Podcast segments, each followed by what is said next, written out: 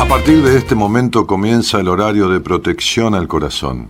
La permanencia frente a la radio depende exclusivamente del cariño que cada uno se tenga.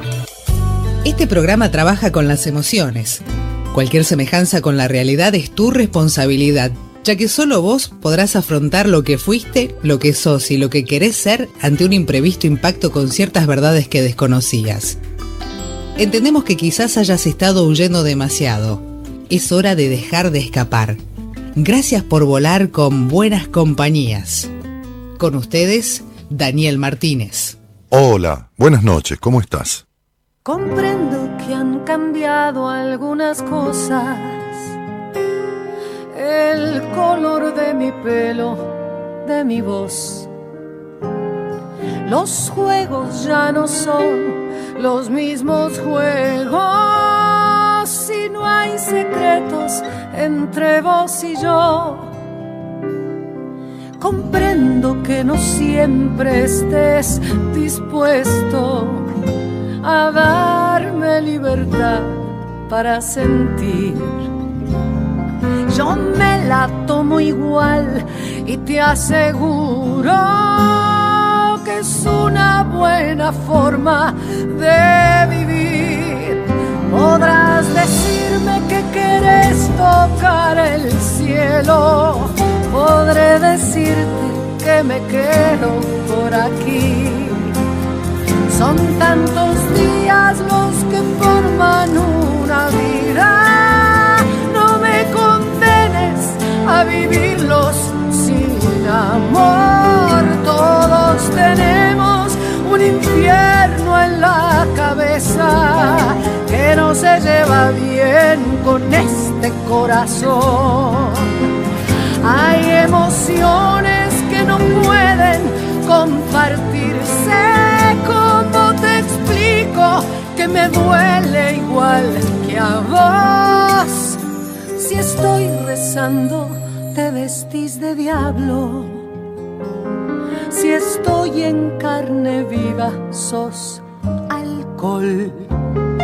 Yo siempre estoy al borde del desmayo. Vos siempre estás llamando la atención. Comprendo que no puedes con tu vida, pero yo también tengo que vivir. No existe ningún punto de ¿Cómo te va? Que íbamos a usar a Juliasenko. El otro día te lo dije y hoy volviste a poner corta memoria, amigo, porque las dos dos nos gusta Juliasenko. Esta versión no tiene nada que ver con la de Julia.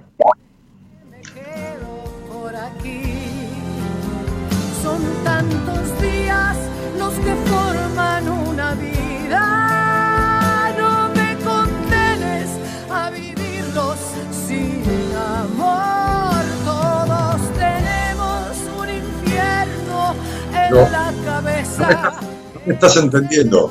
Habíamos dicho que yo quería la versión de Julia Senko y vos volviste a poner esta.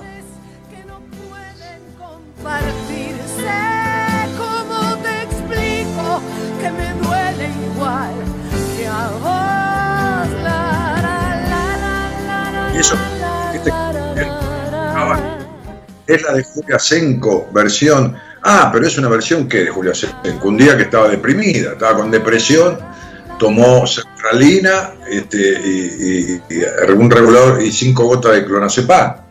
Olvídate. No es la versión que pusiste el otro día, flaco. O estoy equivocado. Bueno, déjalo así. ¿Sí? Bueno, entonces es, es horrible. No, no es la versión que yo conozco porque la versión que yo conozco tiene, tiene como más movida, tiene más power, más, más energía, ¿entendés? Em, bueno, vamos a tomar esta frase. Voy, no, no, no quiero eh, extenderme en, la apertura porque eh, dice, son tantos días los que forman una vida, no me condenes a vivirla sin amor. Entonces, me parece esto, ¿no?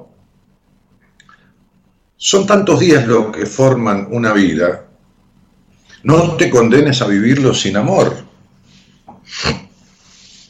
El amor es un sentimiento eh, indefinible, imposible de definir. Es, es, el único sentimiento que no se ha podido definir. Yo grabé una historia con eso, que está en, Spotify, tratando de definir al amor, se llama la historia, creo. No la vamos a pasar ni nada, pero, pero la cuestión es que se basa en cuanto a, la pareja a acompañar al otro a ser sí mismo sin dejarlo, dejar de ser uno. Acompañar al otro a ser sí mismo. Después la escucho, ahí está la versión que yo quiero, gracias Gerardito. Entonces, acompañar al otro a ser sí mismo sin dejar de ser uno. Cuando hablamos del amor por uno mismo, este, hablamos de lo mismo.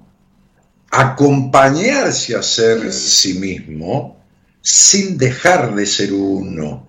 Es decir, esta frase de la, de la canción, Diablo y alcohol, todos tenemos un infierno en la cabeza que no se lleva bien con este corazón, dice, no me condenes a vivirla sin amor. Entonces yo digo, no te condenes a vivirla sin amor. ¿Y qué es el amor? El respeto por uno mismo. ¿Qué es uno? ¿Qué es uno? Un alguien que vino a este mundo y que vivió la parte más importante de su vida en cuanto a la conformación psíquica, emocional, bajo los deseos de otros. Vamos de vuelta. ¿Qué es uno? ¿O quién es uno?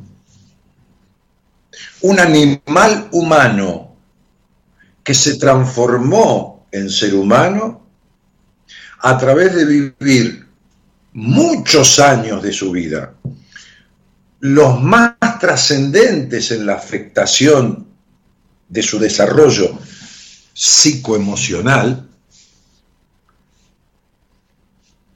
bajo el deseo de otros y la voluntad de otros. Es por eso el gran impedimento a darse el lugar.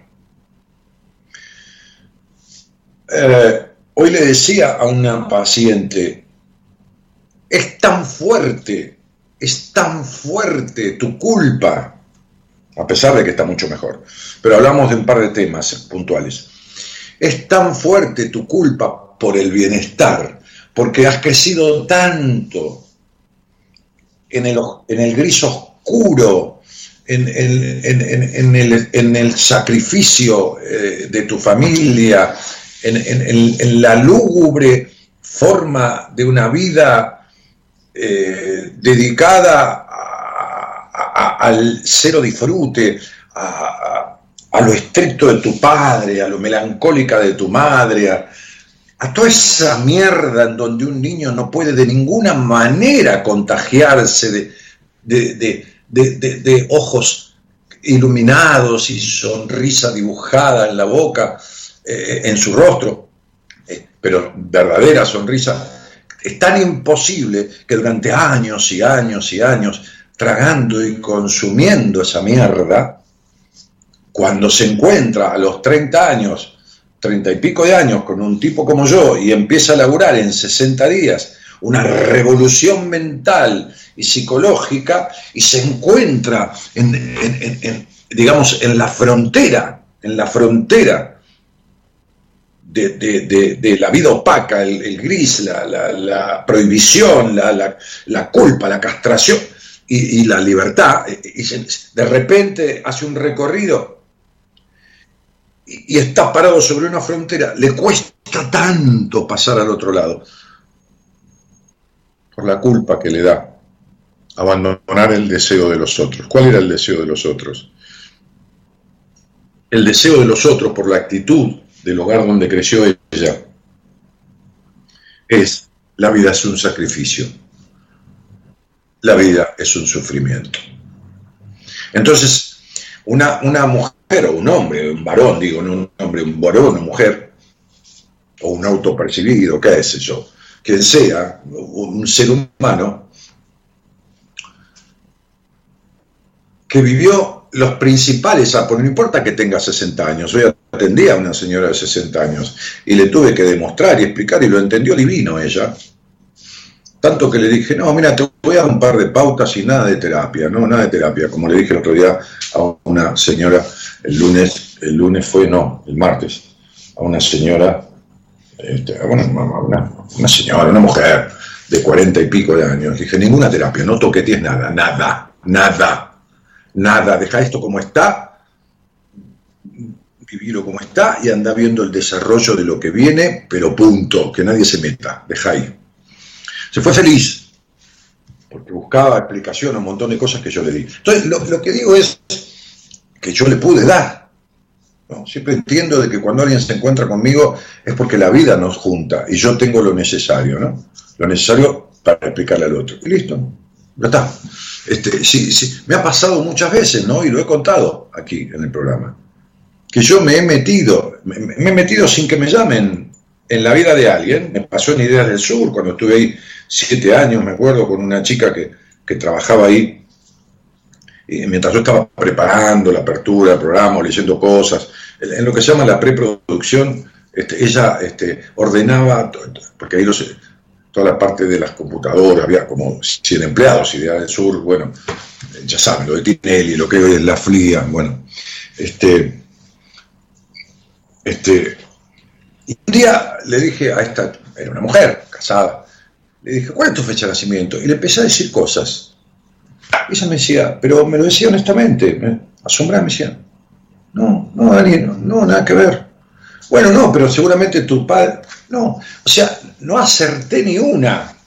Mirá que, entonces desde ese día, yo que casi nunca hacía eso, desde ese día no lo hice nunca más. Dije, solamente yo tengo las respuestas para quien la vida me ponga delante. Punto.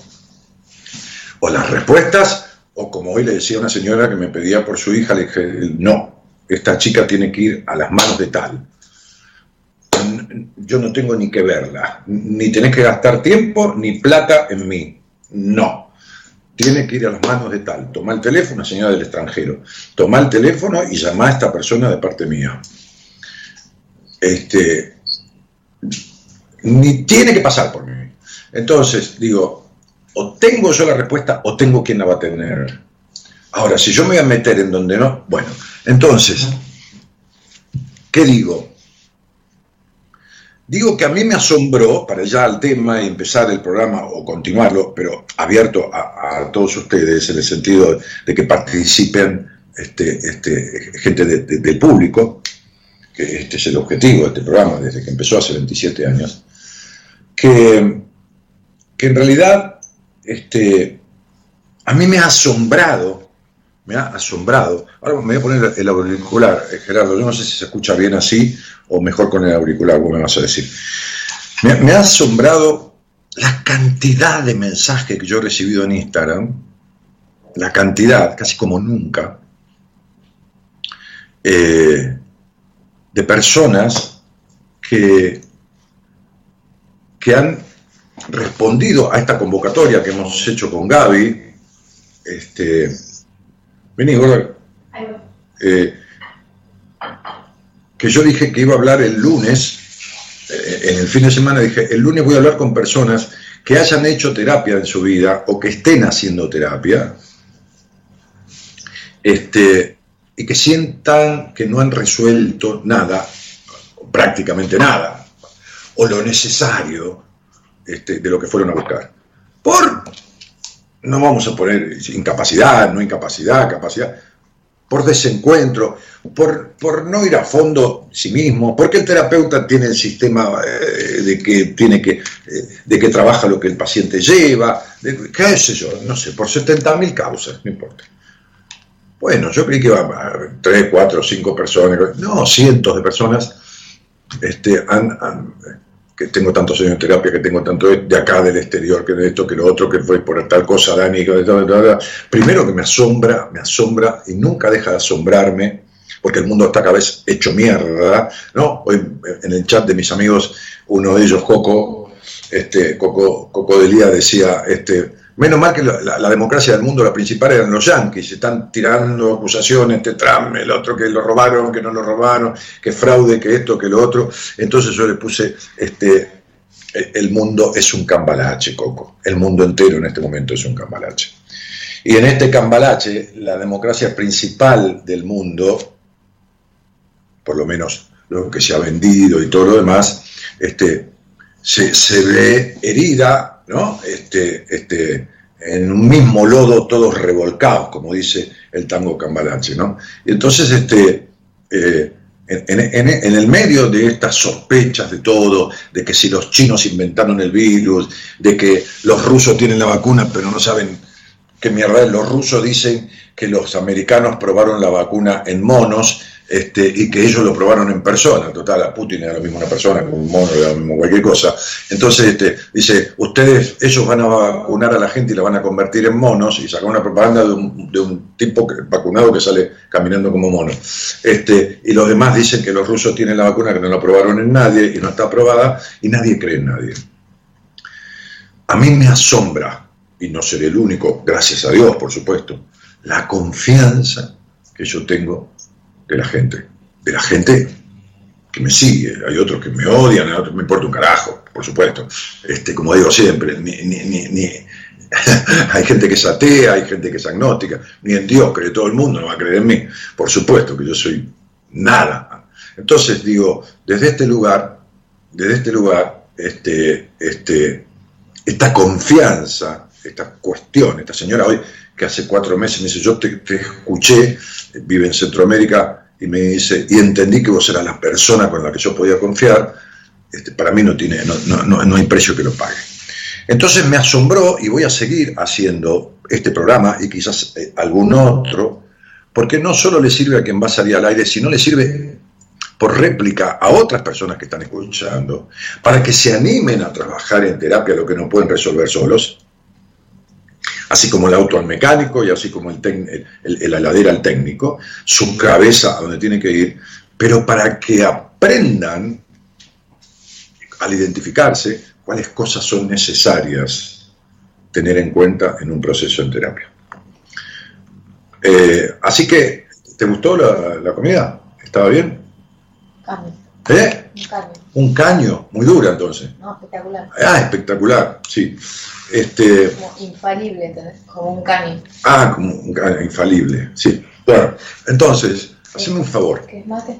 No, este, dame un beso y tráeme el libro El amor a uno mismo, de esa señora que ya creo que no existe más. Este, creo, que se murió ya. Está, está en mi mesa de luz abajo, hay como 20 libros ahí tráemelo, porque quizás se dé alguna conversación. Siempre pensé en tenerlo, lo encontré ahí, entre mis libros hace un tiempo. Y, y bueno, nada. Bueno, a ver, eh, a alguno de los llamados, esto el otro día una señora ahí este, en, el, en, el, en, el, en el posteo de la transmisión dijo, mi amiga, qué sé yo, este, mandó un mensaje para hacer al aire, se ve que Gonzalo no los lee, este, así como en un tono, en fin, un, tono demandante, eh, mm, prejuicioso. Eh, la próxima vez que la vea y diga algo, la hago sacar de ahí. Porque hay que tener el sentido común de entender que Gonzalo es uno y yo soy uno, y que en algún momento hay 300, 400 personas posteando, más yo le mando a Gonzalo 10, 15, 20 teléfonos de personas. Este, ah, ya casi la sacaba el otro día, dice Gerardo. Mira, mira cómo se acuerda y todo el equipo funciona coordinado, pues ya me conocen. No me gusta que, que prejuzguen. Aparte, me está acusando una persona que trabaja en mi equipo y que cobra. Cobra un dinero por su trabajo. Entonces, ¿qué querés? Que lo eche, boluda. Entonces, este, este, yo sé bien con quién trabajo y, y quién está en mi equipo.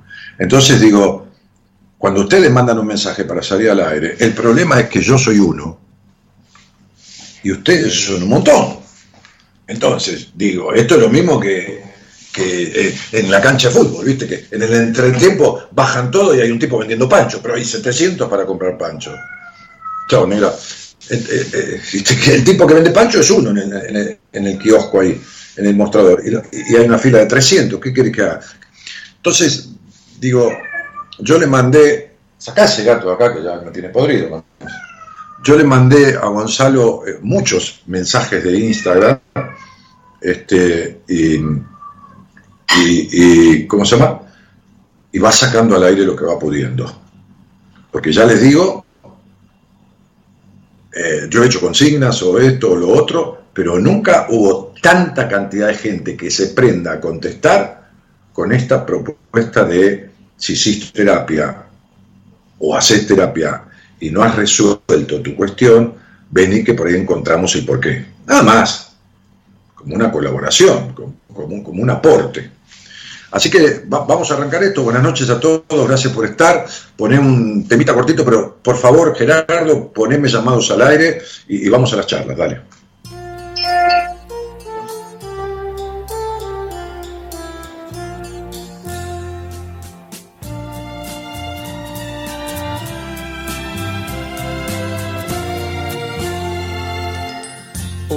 Que nacen, otros morirán. Unos que ríen, otros llorarán. Aguas sin cauces, ríos sin mar.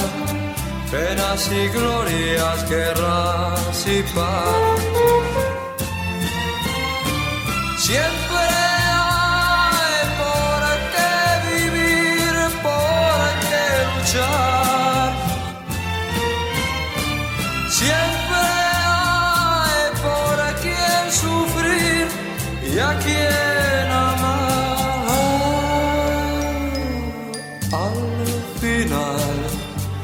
Las obras quedan, las gentes se van. Otros que vienen las continuarán. La vida sigue igual.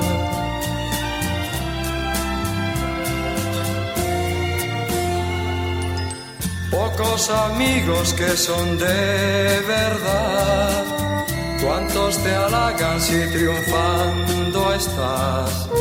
Y si fracasas bien comprenderás. Los buenos quedan, los demás se van. Siempre hay por qué vivir, por qué luchar. Bueno, ya. Siempre hay por qué vivir, por qué luchar, ¿no? Hay un llamado, dice Gerardo ahí, así que me voy este, con, con ese llamado a la charla. Hola, buenas noches, ¿cómo estás? Hola, buenas noches. ¿Se escucha bien? Eh, sí, espera que voy a poner el auricular, así yo te escucho bien a vos, dale. Ah, sí, me puse los auriculares para que se escuche mejor. Ahí está. ¿se escucha mejor así o con el auricular? O, con- o- o sin el auricular. Eh, eh, ¿Cómo es tu nombre? Tamara. Mara, ¿de dónde sos? Tamara, Ah, Tamara. sí. Bien. De, Ah, mire, de- mm, Río Negro. de Río Negro, muy bien. ¿General Roca no? Sí, de General Roca. Ok. Este, ¿Y cuánto hace que escuchás el programa? Y lo empecé a escuchar en el 2009. En, en el 2009, en el 2010, un año después, salí al aire con vos. Ah, Eh, mi vida era un caos. había abandonado mi carrera, bueno, había- bueno, ya era mamá, tenía mi nene más grande y había dejado mi carrera, estaba como muy estancada en mi vida. Eh, así que, bueno, obviamente me dijiste de todo. Em, que me ayudó en su momento, me, o sea, en su momento me choqueó, después lo volví a escuchar el programa, mm, o sea, como que fui trabajando de a poquito en cada cosa. Hola.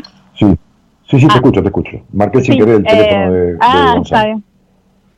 ¿Cómo? Bueno, de a poquito me, me costó mucho tiempo, eh, pero de a poco fui como, o sea, resolviendo o desarmando cada cosita que me fuiste diciendo. Una de las cosas, por ejemplo, era que era muy voltera, que todo lo que empezaba lo dejaba a la mitad. Me acuerdo muy claro que me lo dijiste, que tenías toda la razón porque arranqué como tres carreras y la dejé toda a la mitad. Era como que, bueno, me aburría, dejaba, bueno. Eh, bueno, la cosa es que de a poco, tardé en el 2014 recién, eh, fue cuando di el primer paso, que bueno, hice un curso de peluquería y fue cuando pude decir, bueno, o sea, salí de mi casa, me puse a trabajar, empecé de a poco. Eh, o sea, como que me independicé, no sé, como que hice algo por fin por mí. Eh, entonces, bueno, nada, ahí fue, ahí, me, ahí de ahí en adelante me fue cambiando. El tema es que, lo, ah, bueno, lo que vengo con, o sea, lo que voy a programar en este momento es porque mm, cuento todo ya así, sí. Sigo. ¿Cómo? No, no, no te. Sigo contando todo, sí. No, quiero saber ahora, porque ya me pusiste en Sí. autos, como se dice en, en- en el área del derecho y los tribunales, este, básicamente, el resto yo tengo cosas aquí en tu estudio numerológico, que estoy viendo la planilla de cálculos en la computadora, si has hecho Sí. terapia actualmente o si lo has hecho eh, anteriormente y cuánto tiempo. Sí, después que hablé con vos en el 2010, hice un año de terapia. Eh, Sí. Bueno, es como siempre hablas del tema de la, del, no sé si es del contacto, la química que tenés que tener con tu psicólogo, la cosa que yo no lo encontraba. Era una persona que me, escuchaba, me sentaba, a la hora me escuchaba, no me daba ningún tipo de evolución y me iba. O sea, me iba eh, destrozada porque me la pasaba llorando y no tenía un tipo de evolución, no tenía una herramienta. ¿Qué cosa? No, nada. porque vos escucha, escuchame una cosa. Vos sabés que Sí. vos naciste con el don de la lealtad vos misma. Y las vueltas que ha dado en la vida, y este no escucharte porque vos querés tal cosa, y en realidad en la vida lo que querés es lo que haces, no lo que decís. Entonces, este, este, e- e- esa, ese- ese- esa capacidad del don de la palabra y de la lealtad vos misma se vio distorsionada porque nadie te escuchó. Fu- Fuiste una No. chica criada en medio de una mala escucha, de una, o de una no escucha. ¿Se entiende? No importa. Sí. Eh, vamos de vuelta, los detalles, si es sobreprotección o desconsideración. No fuiste escuchada. ¿Está? Sí, es decir, es fuiste igual muy más importante. sobreadaptada. Bueno, el punto es este. Fíjate que te buscaste un terapeuta que no te escuchaba. Sí, tal cual. Porque Y un sola y no te escuchaba porque no había interacción, no había devolución. Oía, pero no escuchaba. Sí. Bueno, eh, una de las cosas que me... Sí. Bueno, entonces, no me lo estires. Entonces, Bueno. Eh, nada, no, o sea, realmente no pude resolver nada con él. Pasó el tiempo, empezaron las crisis eh, a causa de un aborto que tuve en el 2007, donde me obligaron a abortar mi papá y mamá. Eh, Nada, en su momento no es lo mismo, no es la misma época que estamos viviendo ahora, era algo de bueno, pasó, eh, se sacaron la vergüenza de encima y, y ya está, y no se habla, no había terapia, no me llevaron nunca nada, entonces bueno, yo todo esto lo guardé durante muchos años. Fue lo primero que me llevó a terapia en su momento, porque yo en su momento cuando hablé con vos no te lo conté. Y sin embargo no me acuerdo con qué palabras, pero me lo dijiste, lo que había pasado. Entonces, bueno, ahí eso fue lo que me llevó a terapia. Pasó el tiempo, bueno, tuve esta mala experiencia, pasó el tiempo y dije, bueno, ya está. Eh, recién en el 2018, cuando explota todo este tema en las redes sociales, que empieza todo lo de la ley del aborto, mi cabeza explota no aguantaba, no podía, no podía, porque aparte prendía las tele, las redes, era todo. Eh, busco terapia en salud pública, donde me evalúa un, psiqui- un psicólogo y un psiquiatra. Eh, bueno, en concordancia quedan con que tengo que seguir terapia con el psicólogo. Sigo con una chica eh, en terapia un año y medio. Me ayudó a resolver otras cosas, cosas de mi papá, ¿cuáles? cosas que- ¿Cuáles? ¿Cuáles? y por ejemplo, el tema, bueno, no, no, porque en realidad en su momento fue una solución a corto plazo, pero siguen. Hoy por hoy estamos en 2020 y yo sigo peor. Pero- Entonces, pero, no. A ver, pero no importa mi vida, porque todo sirve. ¿Cuáles en su momento fueron a corto plazo? ¿Qué cosas solucionaste en su momento a corto plazo? No importa. Y a corto plazo, por ejemplo, el tema de que cuando era chica mi papá engañó a mi mamá, entonces lo del tema del engaño en mi pareja, o sea, era, bueno, mi papá lo hizo porque no lo va a hacer mi marido. En el trabajo de mi marido ingresan a trabajar mujeres en ese año, entonces era mi desconfianza, era terrible. Y Pero espera, bueno, espera, lo- estoy de acuerdo sí. con la desconfianza. No estoy de acuerdo con que tu papá engañó a tu mamá. Tu papá engañó a tu mamá. Tu papá no es tu marido, es tu papá. Eso no significa, le diría yo a tu terapeuta, que porque vive el engaño hacia la madre, elija un hombre que la engañe a ella. ¿Qué tiene que ver, chiquita? Le diría yo a la, licenciada. Eh, digo, eh, estás, estás juntando la mierda con el dulce de leche, querida. Entonces, digo, eso, como esa explicación no sirve, porque no es la razón, entonces no sana, no hace centro, no alcanza. Es decir, eh, eh, a ver, te pone la curita, no te arde, pero la infección sigue por dentro. Vos encontraste y te encontraste porque las parejas no se eligen, no se eligen, se encuentran. Se encuentran. A ver, nadie elige, hola, ¿qué tal? Este, paren la música, Bambolicha ahí en, en, en, en, General Roca dice, para, paren la música, dice la mina, ¿no? A ver, ¿hay alguien golpeador acá? Sí, yo, dice uno, ¿no? Entonces, ah, bueno, venite, porque me encantan los golpeadores. ninguna mina quiere encontrarse con un tipo golpeador, ¿de acuerdo? Sí. ¿Y, por qué se, ¿Y por qué se queda después? ¿Entendés? O sea, o la maltrata, no importa, no, no, la golpea, la maltrata, eh, eh, que es lo mismo, pero psicológicamente. ¿Qué tal? ¿Hay un maltratante psicológico que me trate de puta, de esto? ¿Hay por acá? Sí o, un tipo entra al boliche y dice, ¿qué tal? Hay una mina yegua bien conchuda, que celosa, posesiva, inhabilitante, eh, melancólica, castrada. ¿Hay alguna? Sí, dice una. Acá, acá yo, yo, yo. Bueno, dale, flaca, te invito, ¿nos casamos? Ahora, cuando se entera que es así, cuando se entera que es tan controladora como vos, cuando se entera que es tan prejuiciosa en el sexo como vos, ¿para qué carajo se queda el tipo?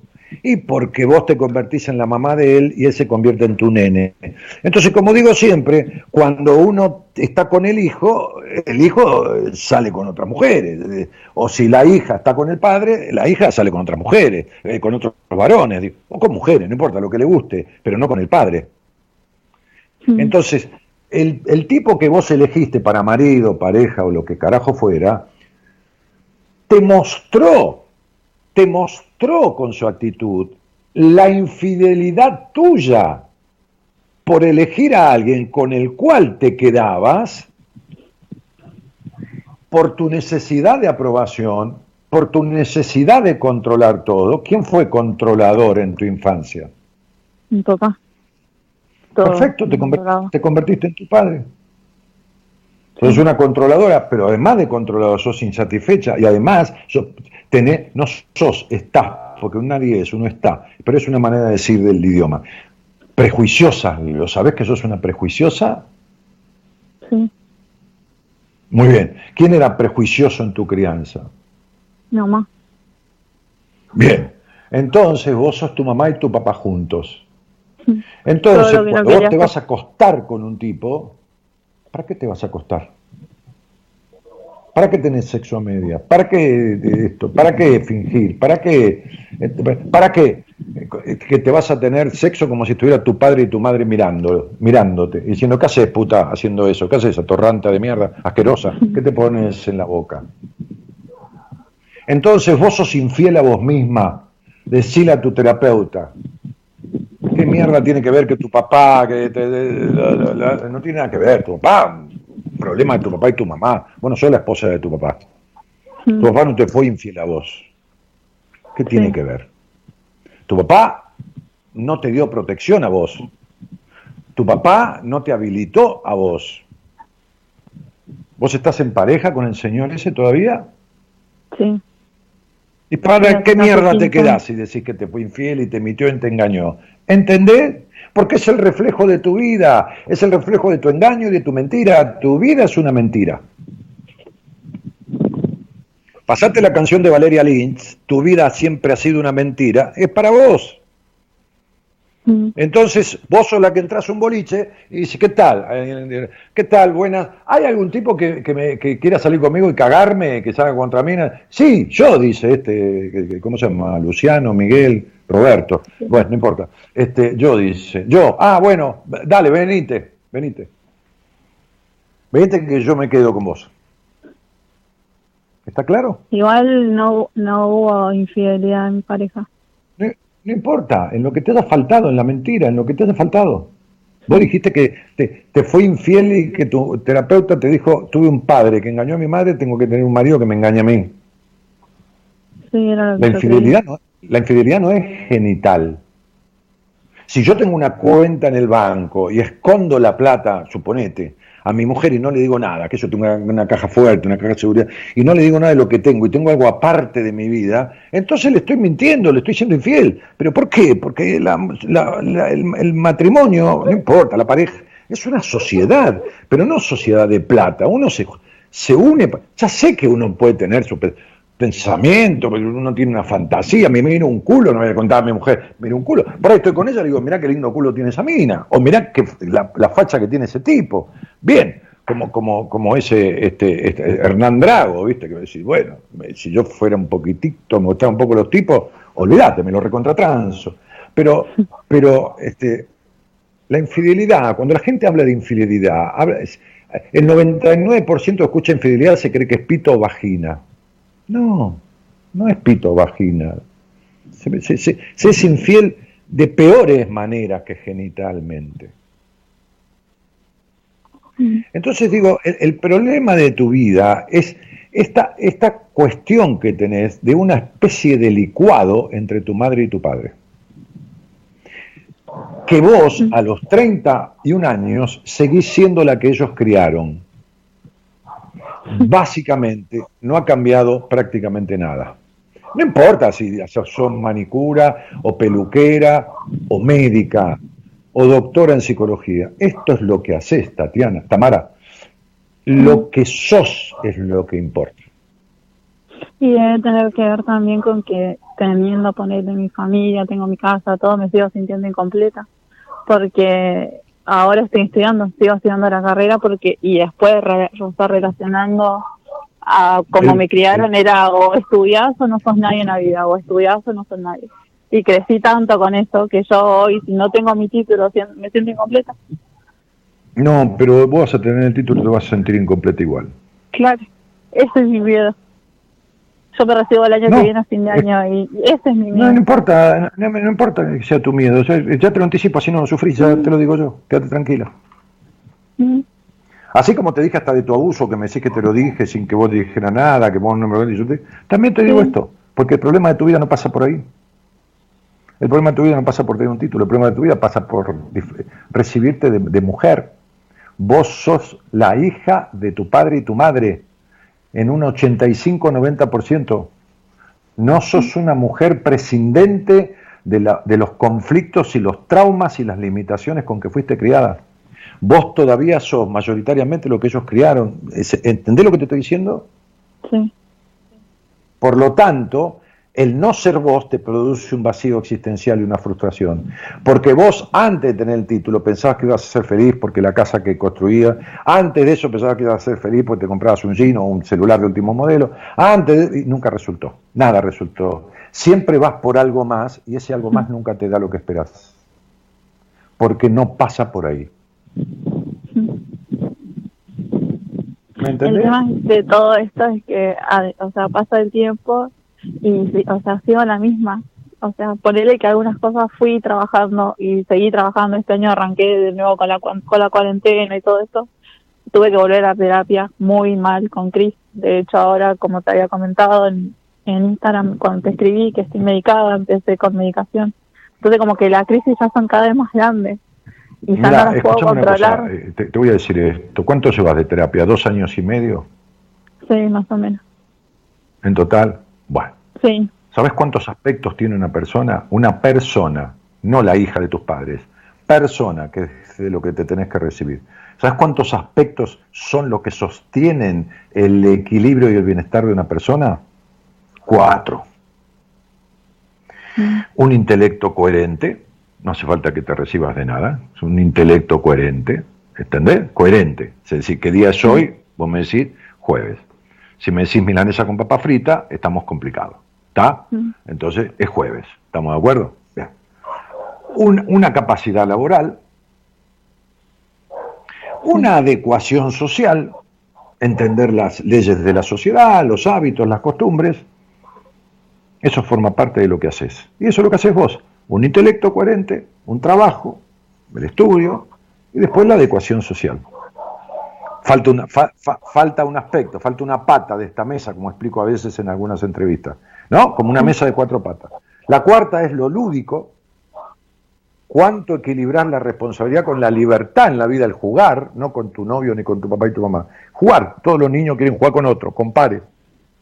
La cuarta es lo lúdico y lo, y lo, y lo sexual. Lo sexual, todo es sexual porque la energía del líbido es la que sostiene la actividad intelectual, la actividad laboral y la actividad social. La cuarta también sostiene lo lúdico, el jugar y lo genital. Bien. Mm. Suponete que cada pata de la mesa, las tres primeras, mide un metro. ¿Cuánto mide la cuarta en tu vida? No en cantidad, en plenitud, en intensidad. ¿Cuánto mide la cuarta? Que es a qué juego en la vida, cómo la disfruto y, y cómo es de total mi genitalidad. Así como es total cuando voy a estudiar o total cuando voy a un bar y me tomo una cerveza. ¿Cuánto mide la cuarta pata? Sí, menos de la mitad, un cuarto. Bien, bien. Si yo voy a Río Negro y nos tomamos una cerveza y viene el mozo y la pone sobre tres, una mesa de tres patas de un metro y la otra de 40 centímetros, ¿a dónde van a parar los vasos? Mm. ¿A dónde? Sí, No, a la mierda. Mm. ¿No ves que las cosas que pones en la mesa de tu vida nunca te alcanzan y van a parar a la mierda? Ahora, en dos años y medio de terapia, ¿hablaste de trabajo? Sí, ¿no? ¿Hablaste de, tu carrera? Sí, ¿no? ¿Hablaste de tu pareja, de tu noviazgo? Sí, ¿no? Sí, ¿no? ¿Hablaste de estas cosas alguna vez? Muy bien. ¿Hablaste de la relación con tus padres? Sí. Bueno, ¿hablaste de tu aborto? Sí. Muy bien. Hablaste de, tu, de tus incapacidades o imposibilidades de disfrute en la vida, en la sexualidad, todo eso.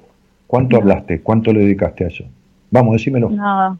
No, porque tampoco te, nada, no te lo preguntan. Listo, te vas a recibir 70 títulos y va a ser lo mismo. ¿Lo entendiste? Sí. ¿Querías la explicación? Muy bien. Entonces vos tenés un 10 sin compararte con nadie en tu capacidad intelectual, porque la tenés desarrollada. Tenés un 10 en tu capacidad laboral, porque la desarrollaste, tenés capacidad cognitiva. Tenés un 10 en capacidad social, porque vas a comer una pizza y no meás en el salón como suelo decir yo a veces en alguna entrevista. Te adecuás y vas al baño. Ahora, la parte de lúdica y genital, ¿cómo la tenés? Para la mierda. ¿Es de lo único que no hablaste? Bueno, entonces no tenemos más nada que hablar. Mujer de Dios. ¿Entendiste? Vos, porque no te metés con lo que sabés que está mal y que tus padres verían mal si vos fueras esa hembra. Y los terapeutas, porque no saben una mierda. ¿Está claro? Entonces te voy a leer, mirá. Este libro yo lo encontré. Es una señora que este libro fue, eh, yo anduvo por acá, eh, que sé, en el 2006, hace 14 años. Eh, ella, en la década del 70, o sea, te estoy hablando de hace 50 años, no es ayer. Escuchen los demás, ¿eh? Esto. Mientras escribía para una columna en un boletín underground, este, este, fue contactada por la editorial para escribir un libro que en inglés se tituló, eh, bueno, Tantra y el ser sí mismo, masturbación, etcétera, ¿no? Acá se le pone ese, ese, ese, ese título. En el 2006 el librero tiene que hacer un asado con el libro. Entonces, este, este, la tipa es periodista, e, es profesional de la psicología en el área sexual. Bueno, en el año, en el año, este, este, hace como 50 años, ¿no? Este, creo, sí, más o menos. A ver, eh, eh, hace como, sí, sí, más o menos. Eh, empezó a, dar giras por Estados Unidos, porque es estadounidense, dando charlas, este, conferencias, este, sobre los trágicos resultados de siglos de represión de los impulsos sexuales. Sexuales no significa vagina y pito. Sexuales significa. ¿Para qué mierda le habrían llamado energía sexual a, todo esto? ¿no? Se, llama, se tendría que llamar como, como, en la India, ¿no? En Oriente, Kundalini. El Kundalini, ¿no? Kundalini. ¿no? Este, es una cosa, tenía que llamarse, qué sé yo, ¿no? otra cosa, flan con crema. Bueno, se llama energía sexual. Entonces dice, la, represión, ¿no? Este, esta inadecuación de la, de la, energía sexual, ¿no? Afecta todas las áreas de la vida y cuando esta inadecuación se corrige, las otras áreas, relaciones, trabajo, confianza en sí mismo, la apariencia, el atractivo físico, también se modifican y mejoran. En el área de la intimidad, de lo genital, poco a poco se está despojando de su disfraz de lobo para convertirse en una función humana, natural y agradable y un camino hacia lo divino. Lo notable y útil con respecto a este libro es que es extremadamente simple. Bueno, explica. Bueno, ¿por qué yo rescaté, entre tantas cosas que, que han pasado por mis manos de libros, este libro? Porque esta señora, a quien yo no conozco, no tengo el placer, hace 40 años, solita mi alma contra el mundo, predicaba lo que yo digo hoy. Mm. Es decir, Tony Robbins, que es un coach norteamericano famoso en todo el mundo, dice cosas que yo pienso y digo, este, este, y uno va encontrando en el mundo cabezas símiles a la de uno y, y, uno símiles a las de ellos. Cuando Tony Robbins, que fue coach hasta de Lady Di y de Obama y de esto y del otro, dice, encuentra al niño y aparecerá el hombre, está explicando el problema del conflicto existencial de tu vida en esa simple y puta frase. Si no encontrás a la niña y seguís siendo con tu niña como fueron tu padre y tu madre con vos, nunca aparecerá la mujer. Y siempre tendrás un vacío existencial. El vacío que se produce por abandonar al niño en el camino. Vos abandonás todo el tiempo al niño en el camino, a tu niña. ¿Entendiste? Sí. Porque la reprimís, la sojuzgás y no le das la sana libertad que tiene derecho a tener. Tenés 30 años y no sos dueña ni de la libertad de tu cuerpo. Por lo tanto, estás presa de los condicionamientos de la vida y de las insatisfacciones y todo lo que la vida te va a dar, porque no estás aprendiendo lo que viniste a aprender, que está en tu fecha de nacimiento. Lealtad a vos misma y desapego de la historia. Vos todavía estás en el pasado. Y quien vive en el pasado se muere en el presente. Por eso tu insatisfacción. Mm. ¿Te quedó claro? Sí. Adiós. Gracias. No, chao.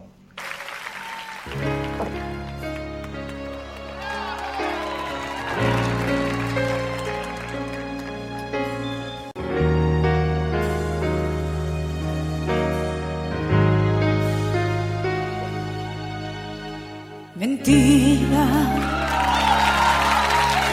lo nuestro siempre fue una mentira una piadosa pero cruel mentira.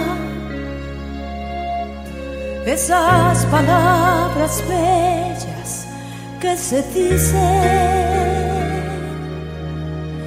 y dejan en el fondo cicatrices. Uh, uh, uh. De pronto mi vida se llenó de tu existencia. Mi suerte se cambió con tu presencia. Y descubrí que el mundo era bello.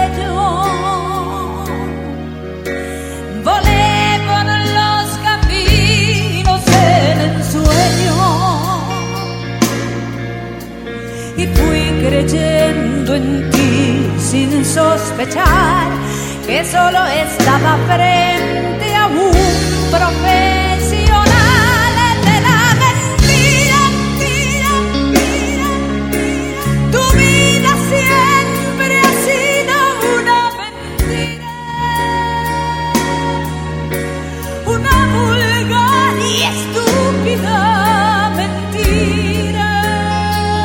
ahí estaba Valeria, eh, este, cantando esa canción. Eh, Valeria, quien conozco personalmente, nos hemos visto un par de veces con ella y con su ex marido, con Cau, el brasilero. Este, conocí en un cumpleaños en la casa de, de Patricia Sosa. Eh, y, y, bueno, nada, tenemos que ir a un llamado, ¿no? Sí, vamos, vamos, vamos porque hay muchísima gente. Hola, buenas noches. Hola.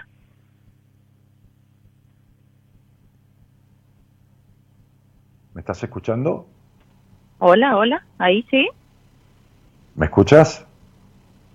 Hola, hola, ¿me escuchás? Sí, yo te escucho, pero vos a mí. Hola, ahí sí. Sí, yo te escucho, pero vos a mí. Ah, ok, ahí está, sí, ahí te escucho, sí. Muy bien, Ivana, ¿de dónde sos? Eh, yo soy de Córdoba, pero estoy viviendo acá en, en Buenos Aires. Bien, ¿cuánto hace? Y ya hace eh, 15 años. Bien. Eh, ¿qué, qué, qué, con quién vivís? Ahora estoy, en enero me separé y Mm. vivo con mis dos hijos. De acuerdo. Este, y, y tenés alguna actividad laboral o Sí, sí, sí, trabajo en el área de sistemas. muy bien. Eh, ¿De una empresa o por tu cuenta? De una empresa. Muy bien. Bueno, este y, y, y escuchás este programa o me conocés, qué sé yo, desde hace poquito, desde Sí, hace sí, mucho. sí. Hace mm, como año y medio. Te encontré en Facebook. ¿Cu- cuánta- cuán- ¿Cuánto tiempo has hecho de, de terapia? Y ahora vengo hace tres años en un proceso que ya logro, sí. Muy bien. ¿Y, y antes? Y antes hice por algún tema puntual, no, no por otra cosa. ¿Y, y, y ahora qué, qué te llevó a terapia, Ivana? Eh, angustia, eh, sentirme que no sabía qué hacer con mi vida. ¿Y cuándo No no tuviste angustia existencial en tu vida? Capaz que estaba acostumbrada a eso y después es como... No, no, no, no, no, no, no, no te justifiques. No, no. O mejor dicho, ¿cuándo empezaste a percibir que había ang- angustia? La angustia es, es otra cosa. ¿Cu- cu- ¿Cuándo empezaste a percibir que había un- una sensación de frustración? Qué casualidad, como la chica de recién, como, como si nada te llenara. ¿Cu- ¿Cuándo empezaste a percibir eso? Y bastante tiempo, lo que pasa es que no le daba bolilla. Sí, pero me Pero podrías decir cuándo. ahí en ¿Me el, podrías dos- decir- en el ¿Me podrías decir, ¿me podrías decir qué pasó a tus 12 años? 12, Sí. eh, creo que fue la primera vez que mis padres se iban a separar. Bueno, perfecto. Bien. ¿Me puedes decir a qué edad menstruaste por primera vez? A los 16. Bien. Fíjate qué tarde. No porque no Sí. corresponda, pero fíjate qué tarde para el promedio. Fíjate cómo el hogar en el que naciste retrasó toda tu maduración. Sin embargo, cuando eras chica, tu infancia no duró nada. Porque esa nena, no sé por qué cuernos, este, eh, quizás me lo diga si hace falta, fue aislada, retraída en un hogar muy gris y, y- y- y- y es como si hubiera desarrollado, no digo del cuerpo, sino madurativamente a destiempo de su edad, como si cuando era chica se hubiera convertido en alguien grande. ¿Viste cuando te sorprende un chico que dices, pero la pucha, parece que tuviera, qué sé yo, qué edad, ¿no? Como si cuando Sí. tuvieras que hubieras teni- cuando hubieras tenido que ser una niña boludita, digo como todos los niños, como yo también, como todos, lógico, deberíamos serlo, vos eras como una señorita, como digo yo, ¿entendés? Sí. Bien. pero por el deber ser, por lo que esa casa imponía, no por la frescura, la espontaneidad, no una señorita como con una mente brillante, que no quiere decir que no la tenga, pero que a su vez eh, eh, vivía las dos cosas, ¿no? O sea, por un lado era la, chica, este, este, eh, y por el otro lado se le caían los mocos, ¿no? Como corresponde. No, eras todo formalidad. Todo la señorita que corresponde que sea. Todo lo estructurada. Todo lo, lo reprimida. Todo, ¿entendés? Sí. Muy bien. Ahí empezó el vacío. Ahí empezó, ahí por ahí empezó a irse como un agujero, ¿no? Como, como, como, un, como un barco con un, con, un agujero, un bote con, un agujero, ¿no? ahí empezó a filtrar y ahí empezó a irse la esencia, ¿no? ahí empezó a irse eh, o, a diluirse en ese agua que entraba en el bote de tu vida, empezó a diluirse tus características genéticas, tu, tu, tu, tu, tu carga cultural y ancestral, los valores que vos trajiste a esta vida. Ahí empezaron a entrar los virus, no del corona. Vos que estás en sistema, los virus, ¿eh? porque cuando un niño nace, vos que estás en sistema, te voy a hablar en tu lenguaje, es, es como una computadora nueva. Tiene un sistema operativo con un disco rígido que tiene algunos programitas base y vos después le pones lo que querés, ¿no es así? Así es. Bueno, lo mismo en la cabeza de un niño imagínate lo que vos le pusiste a, a, tus hijas y tu marido, ¿no? Porque esto no es solo lo que le pones que le decís, es lo que adquieren, es lo que adquieren por, por osmosis, eh, porque la personalidad se forma con lo que uno percibe mayoritariamente, no con lo que le dicen. ¿Entendés? Si yo te digo a vos, y soy tu padre, te digo no fumes, no fumes, y te lo digo echándote humo en la cara, eh, eh, como niña tomás fumar, no tomás no fumar. Entonces, este, este, hogar restrictivo, este, imposibilitante de, de, las libertades, un mal ejemplo de libertades sanas, tu hogar, mal ejemplo de libertades sanas, en donde tu madre fue predominante en ese hogar, predominante, porque sí, tu papá me aparece ahí bastante desdibujado. Entonces, este, este, esta chica se hizo grande siendo chica y entonces eso le dejó un agujero que se fue profundizando con los años, como un tumor en el talón. dice, bueno, es un tumorcito de talón, no pasa nada. Pero, viste, con el tiempo llega al cerebro. ¿Entendés? Sí, tal cual. Bien, entonces, no, esto no es generalizar, pero todas las personas que se dedican a lo que vos te dedicas, tienen, es decir, que se, todas las personas que se dedican a vos, tienen un criterio y, está bien, es lógico, porque cada uno en su actividad tiene una base de algo, este, de, de, a ver, ¿cómo te puedo decir? De controlar el sistema, ¿se entiende? De trabajar en el área sistema y controlar. Y vos, esta parte, si vos terminás de laburar las 7, 8 horas y parece que estuvieras el resto de tu vida frente a una computadora porque después seguís controlando todo.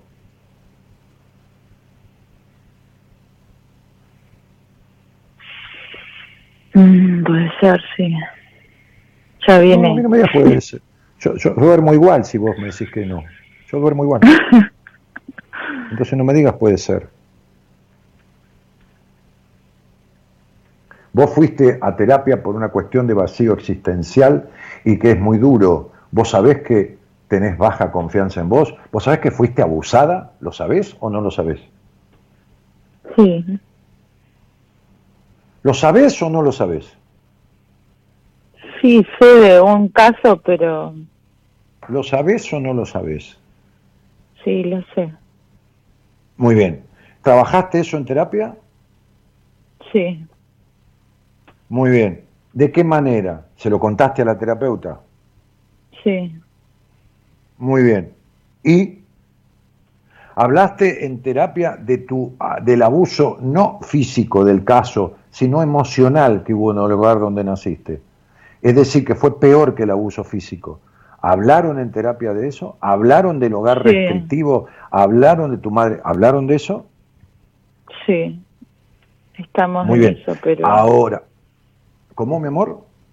Que estamos en eso, pero es como que no termina de salir y ya...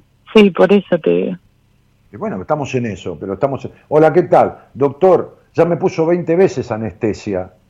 Hace 10 días que estamos en el quirófano. Dice, espera, mire, espere, estoy en eso. Sí, pero tengo el estómago abierto, me está esperando. ¿Cuánto mierda va a tardar? Estamos en Bueno, eso. eso. ¿En qué mierda están en eso? O sea, vos fuiste abusada sexualmente de las dos maneras, físicamente y emocionalmente. ¿Cuándo arreglaron las consecuencias de eso? ¿Cuándo arreglaron las consecuencias de eso que hablamos? Del hogar castrador, gris, y del abuso físico, y del abuso emocional, y, de- y del el terrible, pero, pero otra vez, tenemos este quilombo que parece un virus, el terrible problema que se te ocasiona en los aspectos de la intimidad. ¿Cuándo, ¿cuándo resolvieron eso?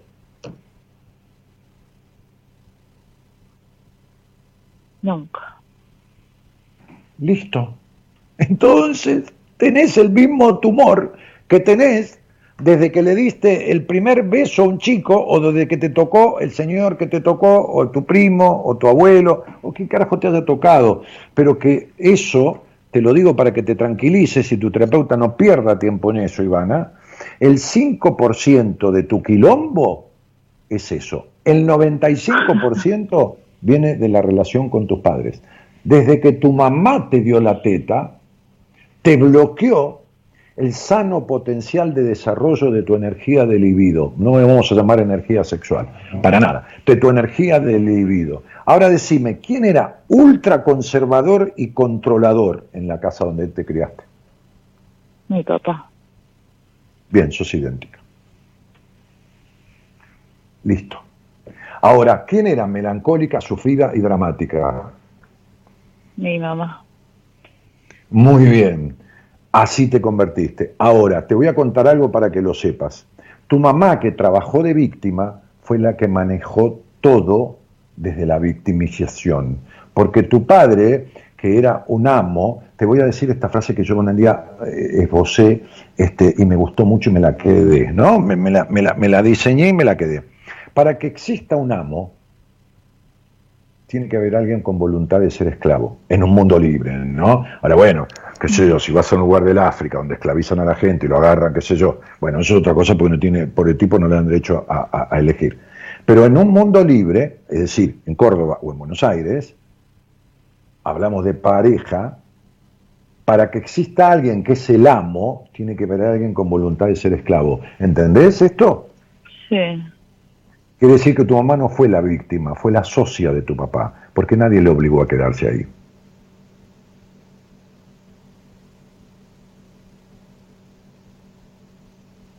¿Está ok? Sí. Bien. ¿Y quién te obliga a estar a vos con tu marido? No, no estoy con mi marido. Bueno, ¿y quién te obliga a pensar si volvés o si no volvés? ¿Por qué querrías volver? ¿Por miedo? ¿Miedo a qué, Ivana? A no poder enfrentar sola. Ajá. ¿Y, y- y quiere decir que vos saliste de la casa de tus padres casada o unida Sí. a él? Sí. ¿Eh? Sí, sí. Bien. Ok, bien. Eh, y, y vos sabés que ahí en el fondo donde vos nunca mostrás, vos tenés muy baja confianza en vos misma, ¿lo sabés? Sí. Pésima. ¿Sabés que por eso querés, sabés que por eso querés controlar todo? Por si no lo sabés, te lo digo. Sa- ¿Sabés que, que, que tenés una tendencia a ser demandante, demandante, eh, en cierta manera, eh, en la relación, ¿no? Como demandar del hombre determinadas cuestiones como si debería asistirte, ¿no? Como si tendría que ocupar el lugar que no ocupó tu padre, tendría que ser co- como compensar, ¿viste? Compensar. Y no es así. Entonces, justamente, la, la única cuestión que tenés que aprender es exactamente esa, a dejar de lado y a superar tu dependencia emocional, que es nefasta, es como la de tu madre, es que, igual que la de tu madre, te unís a un tipo y después vos sos la melancólica, la sufrida, la dramática, igual que tu mamá. Y el tipo tiene dos posibilidades. O es un boludo o es un dictador. ¿Cuál de los dos es tu marido? Un boludo, creo. Muy bien. ¿Sabés por qué las mujeres como vos eligen un boludo? Está en un capítulo de mi libro Mujer Plena. No es para que lo compres, eh, para nada. No me dedico a vender libros. Pero digo, este, cuando vos tuviste a tu niño, tu niño tomaba Sí. la teta, ¿no es así? Sí, ¿Llegaste, ¿Llegaste a darle la teta? sí, Muy bien. Y cuando tu niño tomaba la teta, no sabía que la madre era una controladora, una insatisfecha emocionalmente, tenía frustración emocional. No sabía si la madre sentía algo en la teta o no, porque hay madres que sienten sensibilidad cuando el, el bebé succiona su pezón y está bien, es normal, se lo dice el médico, se lo dice el pediatra, no, no hay ningún problema. No, no, eh, cuando la- el nene toma la teta, el nene toma la teta, no sabe lo que le pasa a la madre, no, no lo sabe. ¿Se entiende lo que digo? sí, Lo mismo que el, el hombre niño o boludo cuando toma la teta o tiene sexo con una mujer. Entonces, hay dos motivos por los cuales las mujeres como vos, como vos estás siendo, no quiere decir que seas así, es decir, es- eh, las consecuencias de tu, historia, eh, eh, eligen inconscientemente a este tipo de hombre y encima quieren seguir con ellos. ¿Por qué? Porque el hombre niño, boludo, que es un niño, porque los niños somos todos boludos, ¿viste? Somos boluditos, no boludo como insulto, boludito. Este, el hombre niño siempre es el hombre que le sirve a la mujer para que esté al lado de ella y no la abandone como el padre. Esto lo he explicado mil veces, pero te abandona igual porque no hay hombre, ¿no te diste cuenta? A vos te da miedo seguir la vida, enfrentarla solo, y dice, no, entonces tengo que volver con un boludo. Si con un boludo vas a enfrentar para la mierda la vida. Pero de todas maneras, este, esta es la primera causa. La segunda causa es como el, el hombre niño, boludito, como tiene que ser un niño, pero no un hombre, le chupa la teta a su mujer y no sabe un carajo de lo que le pasa en la teta a la mujer. Tu marido no tiene ni idea de lo que le pasa a tus tetas cuando ustedes tienen sexo. La sensibilidad de tus pechos, que es para nada la que debería ser, entonces, ¿de qué te sirve? Te sirve de que se quede con vos y, y esté como un vos como no estuvo papá de la forma que debió estar. Pero no está porque no hay hombre. Y te sirve para mantener todos los prejuicios sexuales que los tenés idénticos, acotaditos, porque lo mismo que vos tuvieras sexo, Dios me libre, con un chico de 12 años. ¿Qué le pasa al nene de 12 años? Tiene sexo con una mujer como vos, acaba en 5 segundos y no se entera de nada de lo que te pasó. Bueno, cuando tenés sexo con tu marido es lo mismo. Lo sabés, ¿no? Porque ya estás grande, no pierdas tiempo al pedo mintiendo, tenés 40 años, lo sabés, ¿no? Sabés que no, no, no se da cuenta de lo que te pasa, ¿no? sí, es un tema por el cual Bien. nos separamos. Sí, ¿cuál tema? ¿Qué? ¿A él le molesta que no seas la hembra que quiere ser? ¿O, o, o vos le echás la culpa a él de que tu sexualidad es mala? No, de que no se da cuenta de cosas. ¿Y cómo se va a dar cuenta? Agarrá a un nene de 12 años y decirle que te dé cuenta de tu angustia, de tu mala sexualidad. ¿Y por qué yo me tengo que dar cuenta de los quilombos que vos tenés en la vida sos mi mujer? ¿Quién carajo sos? Te dije que eras una demandante y querés que el tipo sea tu padre y se dé cuenta de todo, como un padre debería darse cuenta de la mayoría de las cosas de una hija, prestarle atención. ¿Entendés que querés que... A ver, que un niño se convierta en hombre? ¿Por qué se tiene que dar cuenta? ¿Por qué no haces de dar cuenta vos de lo que no sentís un carajo, de esto, de lo otro? ¿Por qué no le hablas que mirás para el lado del placar cuando tenés sexo, has tenido sexo esperando que acabe? ¿Por qué no le decís la verdad de las cosas? ¿Por qué se tiene que dar cuenta? ¿Y desde cuándo un boludo se tiene que dar cuenta? Un boludo no se da cuenta de nada. Ahora, vos estás pensando, como te dije, en volver con el boludo, porque no sabes encarar la vida sola. ¿Entendiste, negra? Sí, Bueno, tus tres años de terapia no sirvieron para una mierda. Recapitulá, busca otra persona, porque si en tres años vos todavía estás como estás, entonces no sirvió para una mierda. Si en tres años todavía no sabes cómo hacer con la vida, con el boludo, si vivís en la represión, en la culpa, en el control, este, y en el querer volver con un tipo que no se da cuenta de nada y que vos tampoco le decís porque jamás tuvieron un vínculo y nunca dialogaron profundamente, entonces, querida, estamos gastando guita y tiempo al pedo. ¿Se entiende? Sí, tal cual. Eso es. Bueno, que sirva de experiencia para no quedarte al pedo. Vos fíjate que vos te quedás con un tipo con el cual no resolviste nada, que para eso te quedaste tanto tiempo y querés volver, y te quedás con un terapeuta años con el cual no resolviste nada. ¿Entendés? Que el mecanismo inconsciente de tu mente necesita estar con gente con los cuales no resuelva nada para que seguir siendo la que tu papá y tu mamá decretaron que fueras. El tirano castrador de tu padre y la socia necesaria de tu madre, que fue socia de él. Porque nunca te dijo, nena, vámonos a la mierda de acá, aunque tengamos que ir a limpiar vidrio o prostituirnos. Mejor cobrar por poner el cuerpo que prostituirse el alma siendo un esclavo. Entonces tu madre tiene el 50% de la responsabilidad con tu padre. ¿Te queda claro, Ivanita? Sí, muy claro. ¿Y cómo...? Entonces agarra esta conversación. Agarra esta... No, no, cómo no, las soluciones mágicas no existen. Agarra esta conversación. No, no, ¿a qué terapia a terapeuta. No, no, no, enterita, no tengo ningún problema, que la escuche y cualquier cosa que venga al aire que yo le explico. ¿Por qué ella no puede solucionar esto con vos? Porque tiene los mismos problemas que vos. Exactamente los mismos. Eh, no exactamente en, lo anecdótico, exactamente en, en, lo, en, lo, en lo psicoemocional y funcional de su vida y en su sexualidad. ¿Entendiste? Los mismos.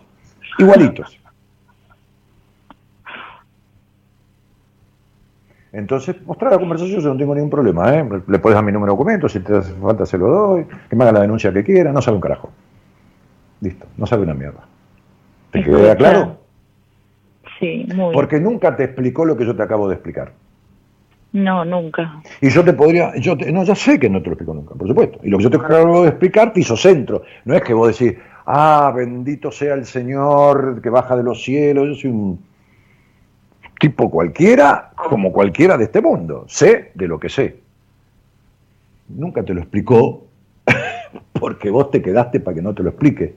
Pero como tenés los ovarios llenos y me empezaste a escuchar y te empezó a agarrar una picazón en algún lado, ¿no? Entonces yo digo, sale una mina al aire y digo, le duele la espalda o la cintura baja, y a vos te duele la espalda alta y o la cintura baja las dos cosas, este, y tenés un vacío existencial, y vos tenés, y vos ves que yo en 10 minutos le doy una devolución y le saco la ficha, vos dijiste, bueno, yo voy a hablar con este a ver qué mierda me pasa. Entonces, ¿cómo se arregla? Y haciendo lo que hay que hacer, trabajando en psicoterapia lo que hay que trabajar, no hablando al pedo tres años. Bueno, ¿cómo te fue esta semana? Bueno, no sé, fíjate, viste, porque es tu familia, él por ahí podría cambiar, volver, todas estas pelotudeces que has escuchado. Estas pelotudeces son las que has escuchado en tu terapia. Ay, Dios, sí. ¿Cuándo te preguntó tu terapeuta si vos te tocas? Dale, dale, ¿cuándo te preguntó? Nunca. En tres años. ¿Y entonces? Decime una cosa, ¿para qué hace los deberes rápido una niña cuando viene al colegio? ¿Para ir a dónde? A jugar. Muy bien. Y cuando tiene 10, 11 años, 9, 10, 11 años y está en un hogar, vamos a decir, no normal, porque si no, los otros serían anormales. Vamos a decir un hogar lógico, medianamente lógico, donde nadie le habla mal, qué sé yo, de la libertad, ni de la... Tiene una madre que un día se enoja, un padre que un día la renta, pero que después se toman una cerveza, se van a comer una pizza, el padre y la madre dice, vieja, vamos al cine, esto, lo otro, y nadie, nadie la castra, ¿no? Le, le, le imponen obligaciones, estudiar, esto, lo otro. ¿Qué hace la nena cuando tiene, eh, cuando viene a hacer lo deberes rápido, quiere jugar? ¿Y qué hace cuando tiene 10, 9, 11 años, 12, ponele, y se mete en el baño a bañarse, y en vez de tardar los 10 minutos que tardaba siempre, empieza a tardar media hora? ¿Qué está haciendo? Y cierra con llave. ¿Qué hace? ¿Qué está haciendo? Decilo con las palabras que quieras. ¿Qué está haciendo? ¿Está tocando? Muy bien, sí, eso, eso es, se está tocando. Entonces, si vos no le prohibís nada a un, si vos no le, no le imponés nada a un niño, no, no, le, no lo obligás a estudiar, ni, ni a hacerse la cama, ni a lavar los platos, ni a levantar la mesa, nada, nada. Es el tipo que no tiene obligaciones en su vida. ¿Qué se la pasaría haciendo? Jugando y tocándose. ¿No es así? Bien. Sí. No me des la respuesta. ¿En qué proporción de tu vida porque vos tu vida es sacrificio, responsabilidad, todo, ¿no? Olvídate la libertad. ¿En qué proporción de tu vida, a qué edad vos crees que empezaste a tocarte? Decime, decímelo, dale, dale. 16. Bien, quiere decir que nunca fuiste niña, ¿viste? ¿Entendés? Sí. ¿Entendés que yo te dije que creciste rápido y te convertiste en señorita cuando tenías una boludita de 9, 10 años, 11? Y entendés que después, a los 16 años, recién empezaste a tener sexo con vos, y entendés que hasta el sexo con vos es culposo, aunque vos tenés mejor orgasmo con vos que con los hombres. ¿Lo sabés eso? Sí. Muy bien. Mandale saludos a tu terapeuta. ¿Me recomendás alguna terapia, porfa? ¿Qué es ¿Algún recomendarte una terapeuta, terapia? No es eso. ¿Qué es recomendarte una terapia, mi amor? No, algún terapeuta, perdón. ¿Algún terapeuta para tratar Sí, esto? de tu equipo, sí. Quiero cortar con todo esto. Quiero Eh, dar un eh, paso al frente. algún- ¿Algún terapeuta de mi equipo para tratar esto? Eh, a ver, eh, evidentemente eh, to- todos los terapeutas de mi equipo, todos los terapeutas de mi equipo, y yo soy uno de ellos, o del equipo, vamos a decir, conocemos las diferentes facetas de, afectaciones de una persona. Conocemos lo que es un Edipo no resuelto, conocemos lo que es eh, las dificultades de expresión, la, necesidad de aprobación, conocemos... ¿Por qué? Bueno, porque estudiamos, porque tienen vida, porque son gente de... Sacando Pablo, que es el, el más jovencito, digamos, tiene cuarenta y pico de años, este, este, pero, pero mucha experiencia, este, después son gente de 60, 60 y pico de años, y 40 años de docencia, pues, cua- 35 años de, de, de, de, ¿cómo se llama? De, trabajar en, en el área de clínica psicológica. Ok. Todos conocemos las diferentes afectaciones que una persona puede tener. Pero siempre uno es mejor en algo que, no- que otra cosa. ¿Se entiende? Sí, sí. Ok. Entonces, este, este, eh, em, digamos que eh, esto es a lo único que yo me dedico. ¿Te queda claro? Sí, sí. Muy bien. Las 26 personas que tengo en este momento, o 25, no me acuerdo porque van oscilando entre altas y bajas, en tratamiento las trato todas de lo mismo que vos. No importa, por diferentes causas, por diferentes cuestiones, por pero todas exactamente, medianamente de lo mismo. ¿Está? Sí. Quiere decir que si vos te quisieras poner una empresa, porque vos deberías haber querido ser dueña desde que tenés uso de razón, no trabajar por un sueldo nunca. ¿Alguna vez sentiste eso adentro tuyo? ¿El deseo de ser dueña de vos misma y no trabajar como empleada? Ahora. Bien, perfecto. Todo este año. Ok. Bien, perfecto. Este, entonces, eh, si, si tuviéramos que hablar de eso, hay una mujer que es mucho mejor que yo en ese aspecto.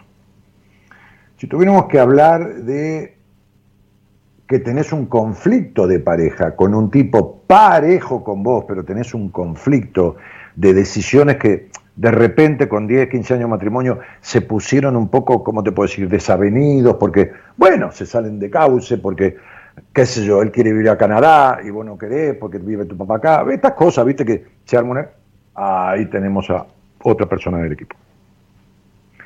Si tuviéramos que hablar de desmitificar a Dios porque sos ultra religiosa y culposa, porque el Señor te ve cuando vos te estás tocando, el Señor Dios y esto y lo otro, y tenemos un tipo, por ejemplo, ¿no? Por ejemplo, en eso o en otras cosas más, pero digo, que fue cura y que dejó de ser cura porque se le cantaron la bola, no porque lo echó la iglesia, que después estudió psicología en la, en, en la UBA, que después se casó, que tuvo dos hijos, así que qué mejor, ¿no? Fue una cosa religiosa, te mandaremos ahí.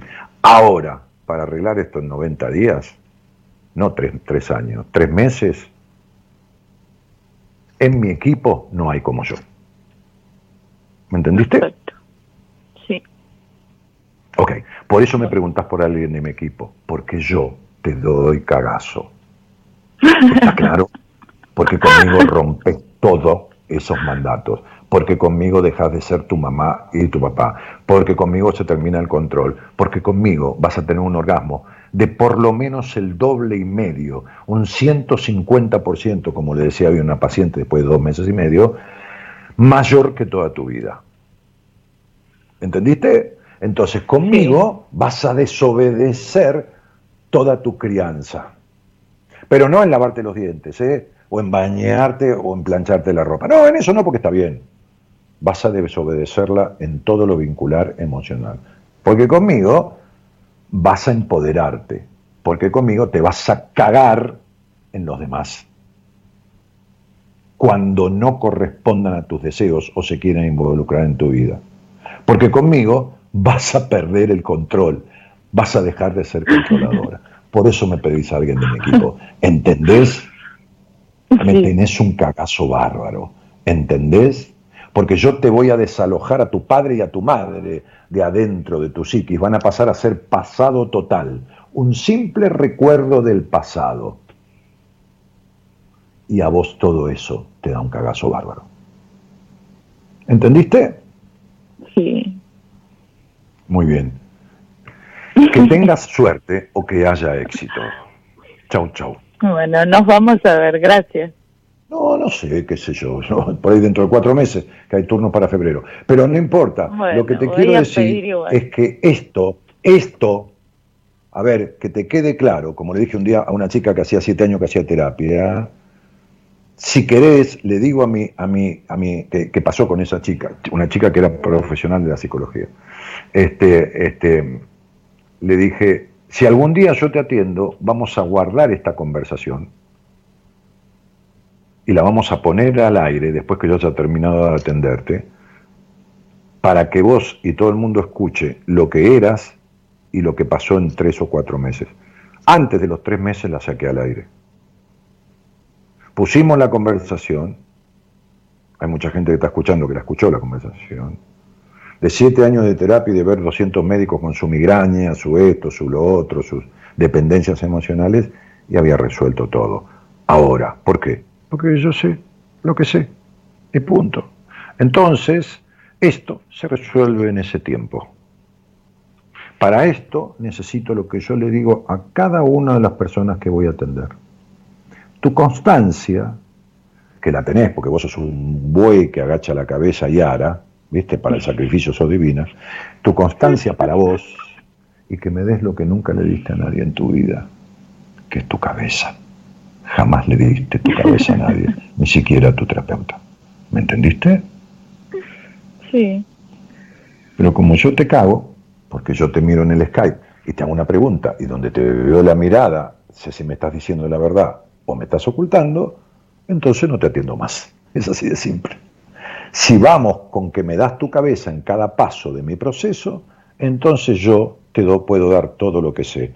Y vos en tres meses sos otra persona. ¿Entendiste? Bueno, trato hecho. Me gustó. Gracias. Chao. En serio. Un beso enorme. Bueno. Chao, querida. Chao. Sí, en serio. Si yo no, digo las cosas como son. Guarda la conversación. Este, este, em, este, ¿cómo se llama? Ay, no soy. Gonzalito, guarda la, conversación, no, no la recortes, ¿eh? Porque por ahí ella no aparece más y vas a laburar el pedo. Pero la tenés guardada y si en algún momento ella aparece en mi vida, que va a ser, la voy a ver dentro de tres o cuatro meses en la primera entrevista, y la trataré después, que yo a partir de febrero, marzo, o, por ahí, este, este, después editamos lo jugoso, la conversación, a los tres meses la ponemos al aire y le ponemos la conversación grabada y me va a decir si esa era ella y quién es ahora en el presente. Y se terminó, se muere. La que ella es hoy, se muere. Porque tiene un karma que se llama muerte y resurrección. Hay que llevarla a una transformación de base, como si se muriera en esta vida y resucitara. Y esto es lo que después yo la voy a guiar a que haga. Tan simple. Sería bueno tener a terapeuta también, ya que estamos, ¿viste? Dale, Está vamos. confirmado, ya se controlaron y en esa gran trampa que nos colocaron cayó nuestra lucha que fue mi alegría y nuestra bandera de la rebeldía no fue arrebatada por la intervención de los tibios. Yo luché porque sentía que no me querían y defenderme estoy lleno de heridas. No fui amoroso ni fui solidario, fui intransigente y totalitario. Y todo lo que hice es buscar al culpable para que repare la falta de amor en mí mismo. Este, ¿eh? De Dale. regreso a mi alma, suelto un profundo suspiro. Este tema lo hemos usado Gerardo y Gonzalo para aperturas, para, para iniciar en la semana. Creo que sí, ¿no? ¿Cuánto hace?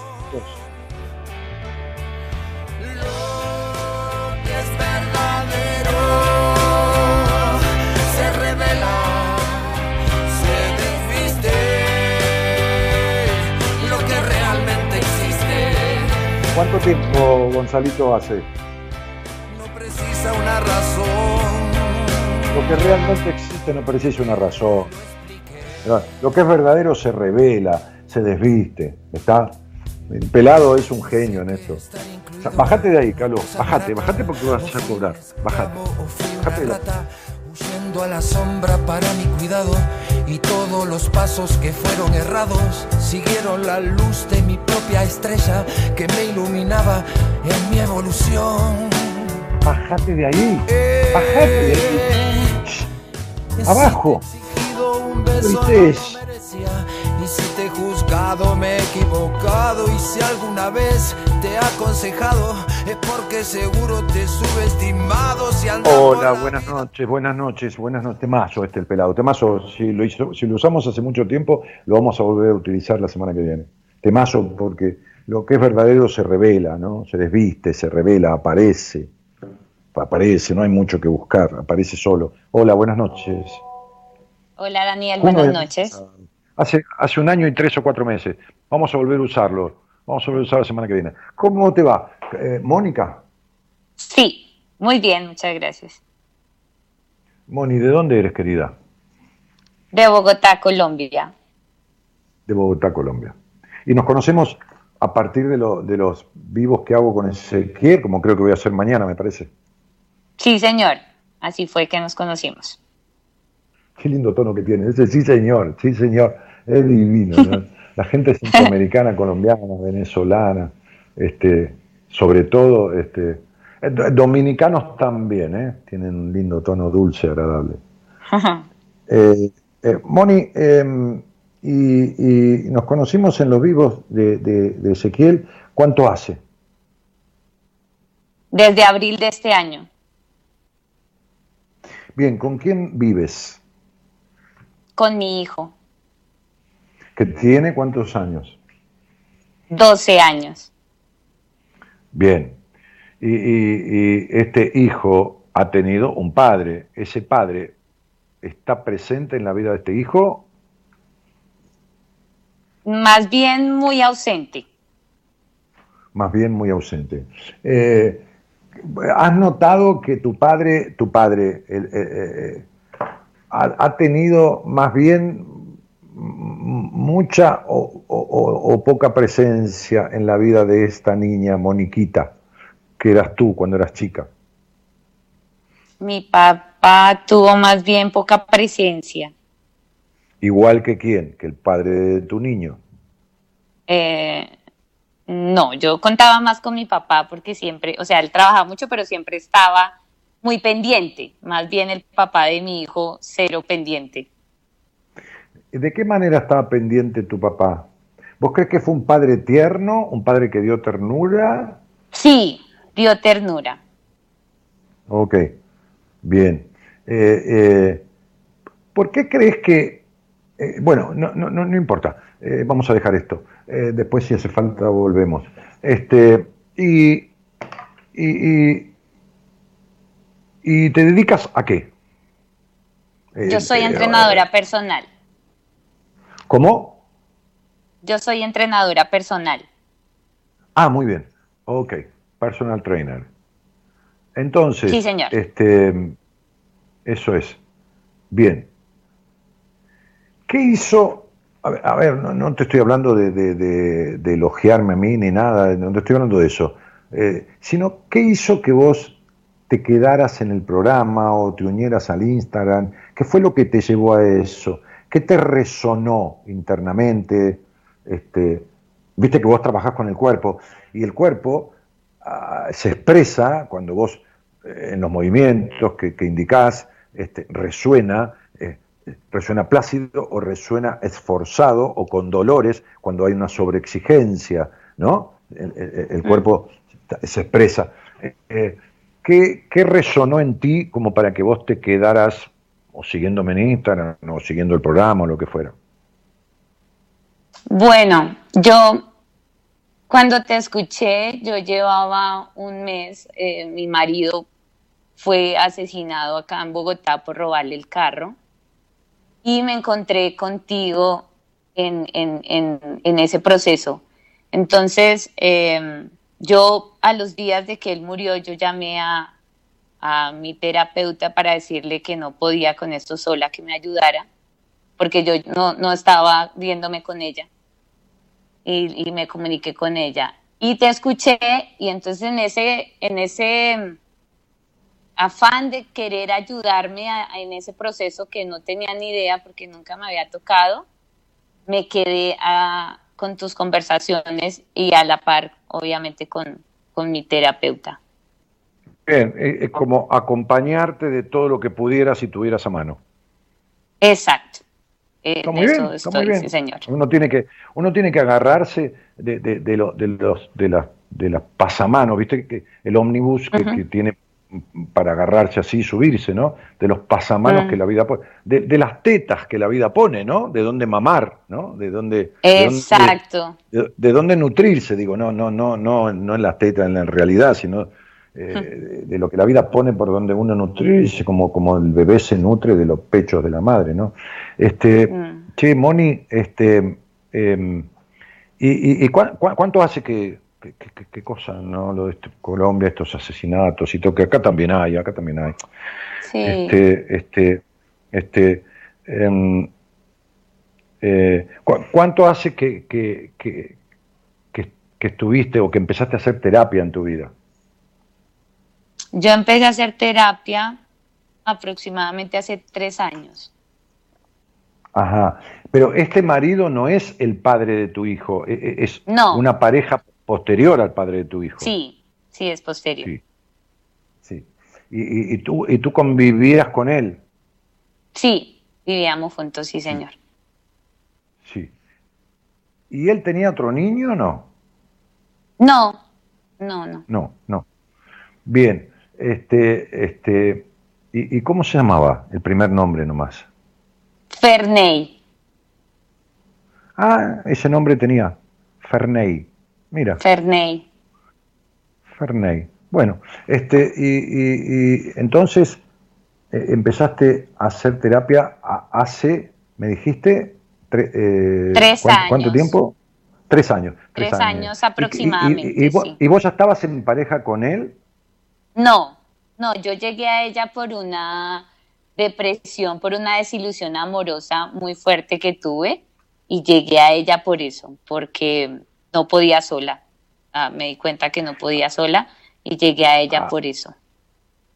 Muy bien. Y llegaste a ella por eso. Ajá.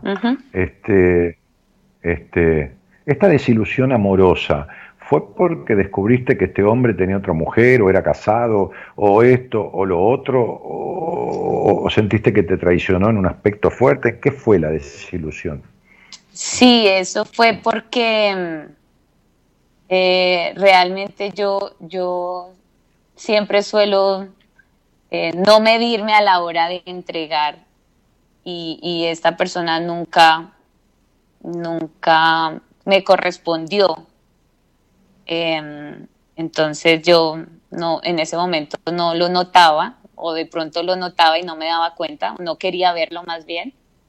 Y aguanté mucho tiempo hasta que finalmente pues ya las cosas no se cayeron de su peso y, y sí, él al final sí estaba con otra persona, eh, Mm. que pues ahora es su esposa, pero, pero pues bueno, eso fue algo muy, muy frustrante. Te voy a hacer, te voy a hacer una, voy a hacer una, una- una pregunta. Entonces fuiste a terapia, hiciste tres años de terapia y mm, mejoró tu, tu, tu, tu estadio emocional de tal manera que pudiste establecer un nuevo vínculo.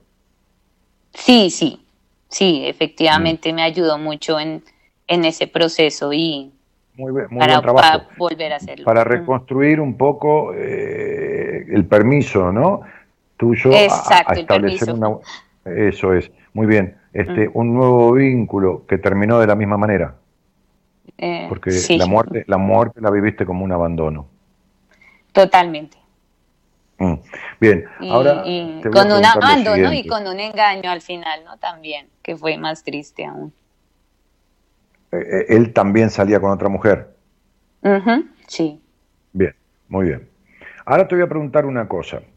No importa los hombres que hayas salido en tu vida ocasionalmente, que podemos ser 20 o 1500, eso no importa. ¿Con cuántos de esos hombres vos te involucraste emocionalmente? Aunque fueran dos meses o tres meses, involucrarte emocionalmente, de, de todos los hombres que saliste en tu vida. ¿Con cuántos te involucraste emocionalmente? ¿Eh? Cinco. Cinco. Bien. Bueno, los cinco terminaron en decepción, pero te voy a decir algo Ujú. que, que, que, que, que- que- ah, espera, antes de, antes de decirte esto. Eh, eh, ¿Por qué? Porque si me lo dijiste en Instagram no lo recuerdo, porque te imaginas que le- leo tantos mensajes. ¿Por qué era tu intención de hablar conmigo? Que ya sé que yo propuse que quien estuviera haciendo terapia y, no haya resuelto o no encuentre una respuesta, por más que su trabajo en terapia ha sido bueno, que le esté faltando, por ahí yo puedo ayudarlo. Cu- ¿Cuál era tu intención al hablar conmigo? ¿De buscar o de encontrar qué? Sí, es que precisamente en ese, tú hablabas ahorita algo de, de volver a nacer y yo creo que precisamente este año es como, como esa posibilidad de, de enfrentarme con todo eso. Yo realmente siento constantemente una soledad muy fuerte. Sí, lo sé. Em, me, me siento muy auto, no, autosuficiente, entonces siento que no requiero de nadie más en eso. no, ya sé, tenés que poder con todo. Ahora, decime una cosa, en el hogar donde naciste, ¿quiénes estaban? Mi mamá, mi papá y mis hermanos. Bien, ¿cuántos hermanos? Dos. ¿A dónde se ubicaban? ¿Por encima tuyo, en edad, por debajo? Uno por encima y una por debajo. ¿Quién Yo fue, el elegido de medio. tu- ¿Quién fue el elegido o la elegida de tu mamá? Mi hermano el mayor. Bien, ¿la elegida de tu padre fuiste tú? No, sabes que no creo que haya. No. No hubo Mi papá era no más hubo- bien como neutro. Sí. Muy bien, bárbaro. Eh, eh, describime lo negativo de tu madre en tres o cuatro palabras. Controladora. Muy bien. Describime de 0 a 10 cuánto sos controladora vos. Diez. Muy bien. Ahora te voy a decir otra cosa. Describime en prejuiciosa, ¿cuánto de prejuiciosa era tu madre? Ush, diez. Muy bien. Decime cuánto de prejuiciosa sos vos. Mm, cinco.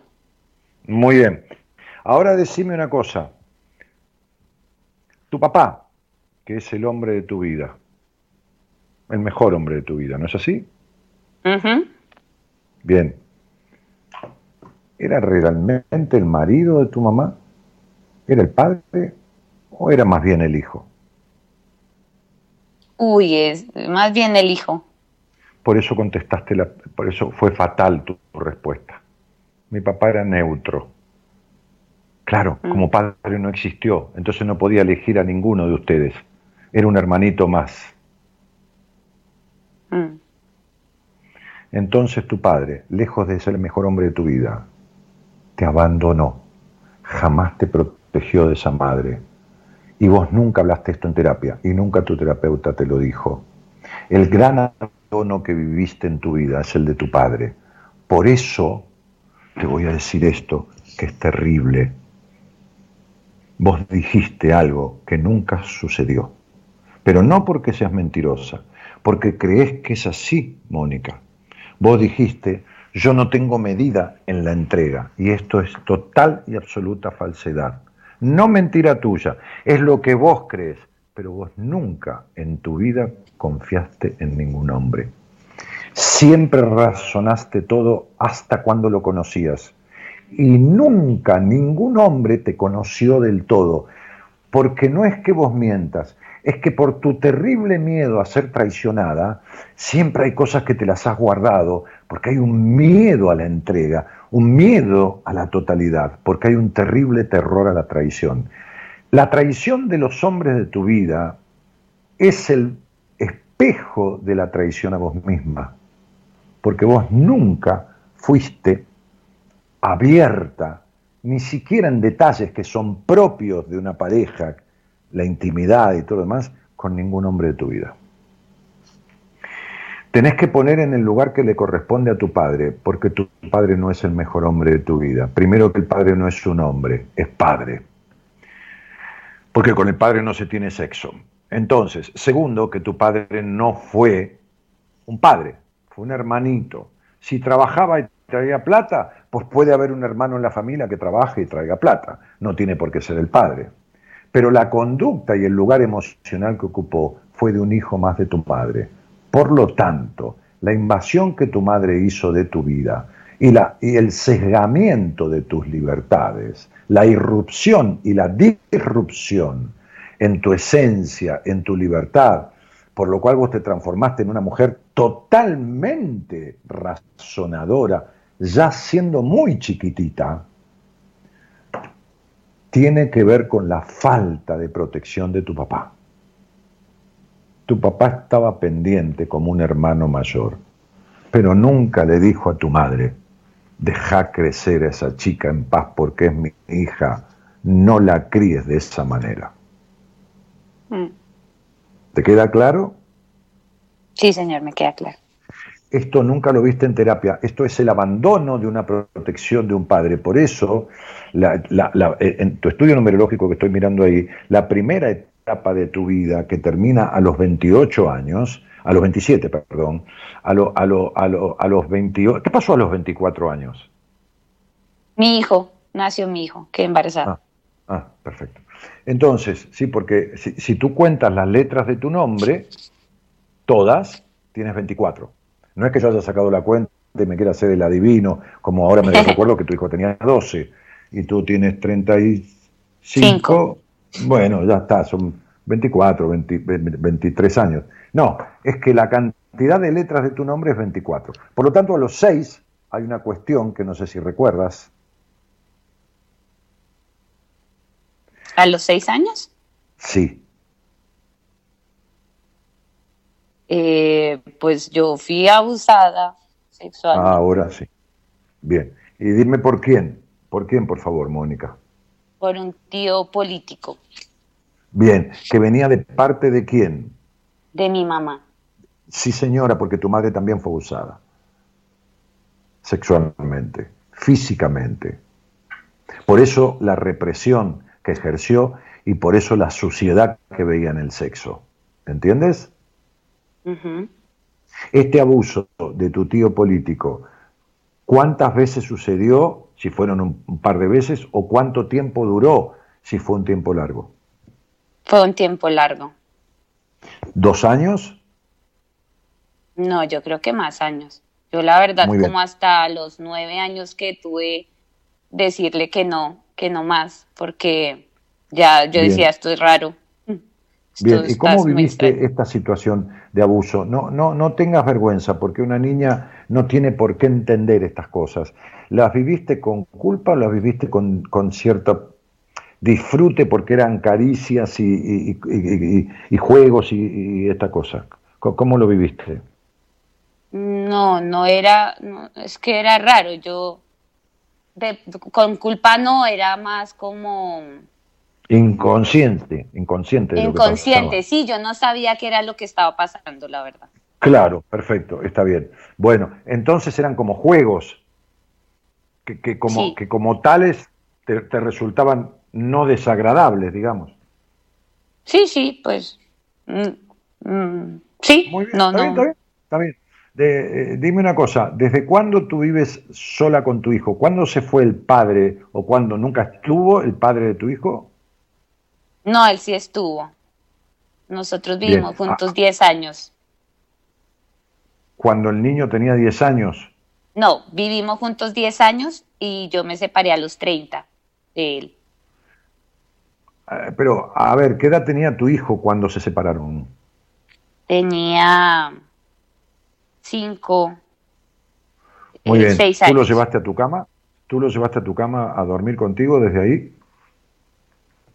Mm, no, él tenía su alcoba aparte y luego por un tiempo mientras me ubicaba así durmió conmigo, pero pues siempre traté de que él tuviera su, su cama. Bueno, aparte. Hiciste, hiciste muy bien. Eh, eh, te, te, voy a hacer esta pregunta de vuelta. ¿Tú conoces a un hombre ¿No empiezas desconfiando? ¿No empiezas el diálogo a partir de la desconfianza? Sí. Bien, entonces, ¿te das cuenta que lo que dijiste, que la entrega, que no tenés medida, no existe? Ahora lo veo. Ahora, sí, está bien, está bien. Yo no digo que hayas mentido para nada. Estamos acá ayudando a poner luz donde hay sombras, en la mente. Las sombras en la mente son terribles porque no dejan ver, que arman una realidad que no existe. ¿Entendés? Entonces, este, este, este, eh, em, te voy a hacer otra pregunta. vamos a suponer que vos tuviste 100, 100, relaciones sexuales en tu vida. No 100 hombres, 100 veces tuviste sexo. No importa si fueron mil, es un, es un número simbólico, ¿de acuerdo? Sí. ¿Cuántas veces de esas 100 veces, que es un número simbólico, o mejor dicho, qué porcentaje tú crees que has tenido un orgasmo? ¿Qué porcentaje de esas veces tú crees que ha tenido un orgasmo? ¿El 30? ¿El 50? ¿El 20? ¿El 10? Yo creo que he tenido el 50. Muy bien. Vamos a suponer que eh, eh, entonces que eso vuelve a ser un todo, que son 50 veces.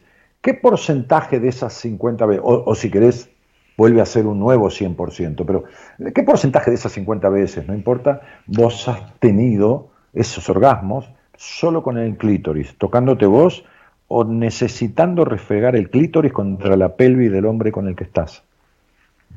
Mm, el, el, 25%. Bien. Por ciento. muy bien. ¿A qué edad empezaste a tener sexo con vos misma, si es que empezaste alguna vez? como a los 31. Mm. ¿Entiendes, no? Eh, ¿a, qué edad debutaste? ¿A los 18 o a los 24? No, a los, a los 22, digo 21. ¿Qué? No te escuché. ¿A qué edad fue tu primera vez? A los 15. Ah, temprano, a los 15. Y, y, ahora te voy a preguntar tu totalidad. De, de 0 a 10, ¿cuánto crees que es tu totalidad en la sexualidad, tu libertad? No importa, no por la cantidad de personas, sino por la intensidad, por la libertad y por, por, esto que sientes. Mm, en este momento creo que el 10. Bien. Muy bien. ¿Tienes un vacío existencial permanente, como si nada te llenara? Como las mujeres anteriores, casualmente hoy es un día de eso, que se da todo así. ¿Sí? Sí, señor. Bien, jamás tuviste un 10 en tu sexualidad, ni siquiera conoces tu verdadero orgasmo. No tenés ni idea. Lo que pasa es que no tienes punto de comparación. Mira, te voy a decir esto que ya lo he dicho en algún programa. Ninguna mujer que tiene en su sexualidad genital, porque la sexualidad es todo en la vida, la energía del libido, energía sexual.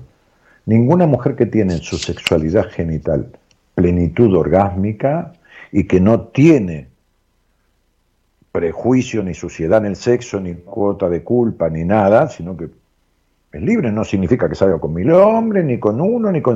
No, no importa, que esté con quien elige y esté bien y plena, puede sentir un vacío emocional existencial ni la sensación de frustración. Es imposible.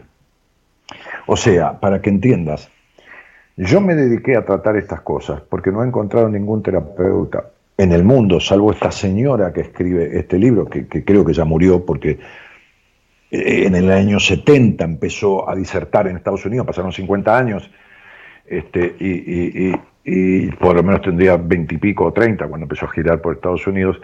Eh, yo no he encontrado más esta persona y, alguno más, este, este, he encontrado quien realmente sepa y entienda estas cosas.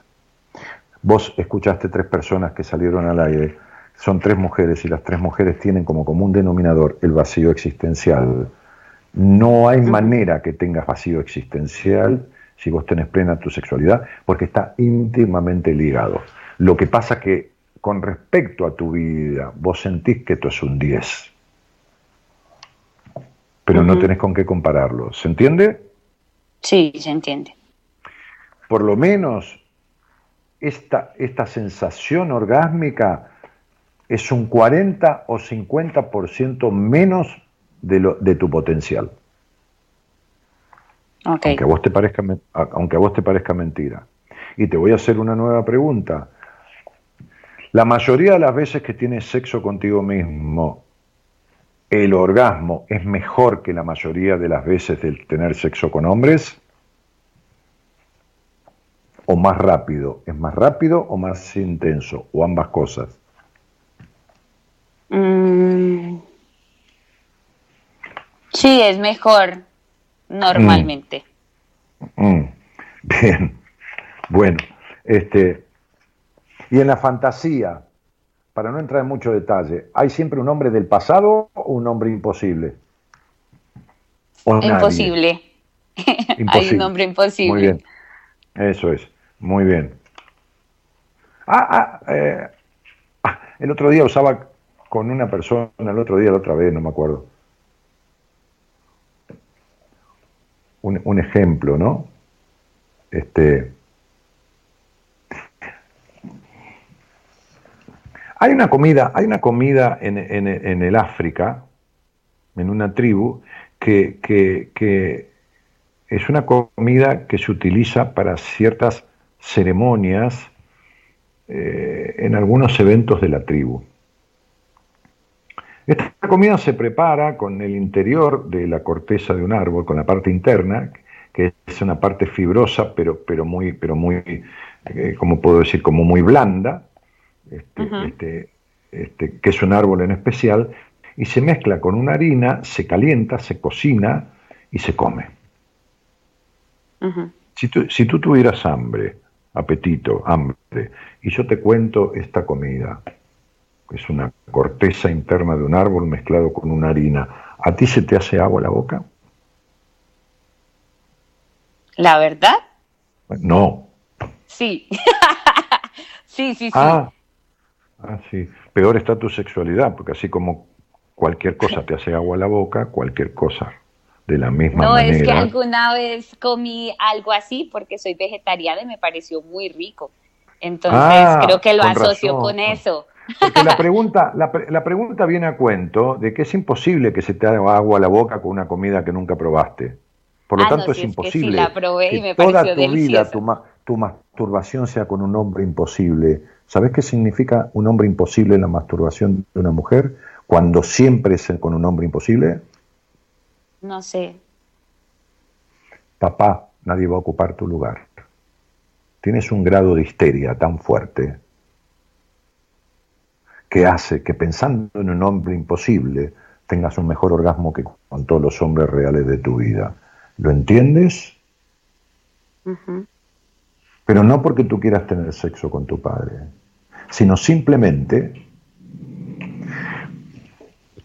porque es el mejor hombre de tu vida y porque, aunque a vos te parezca mentira, estás muy enojada con tu padre.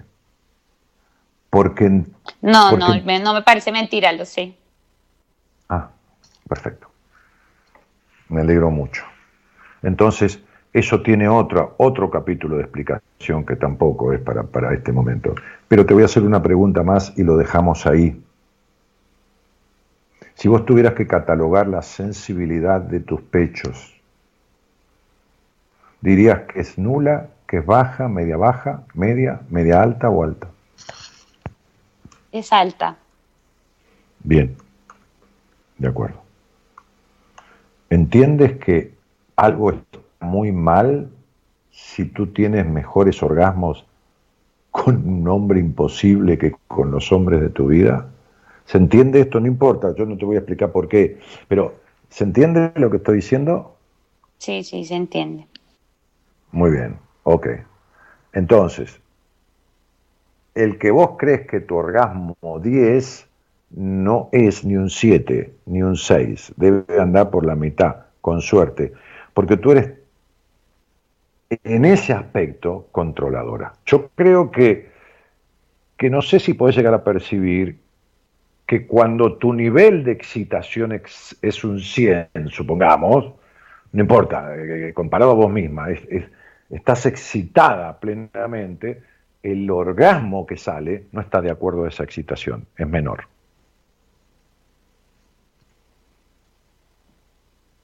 Pues no lo había notado, percibido. Y, de, hecho me estás diciendo que tienes mejor orgasmo contigo que con un hombre. Sí. Mm.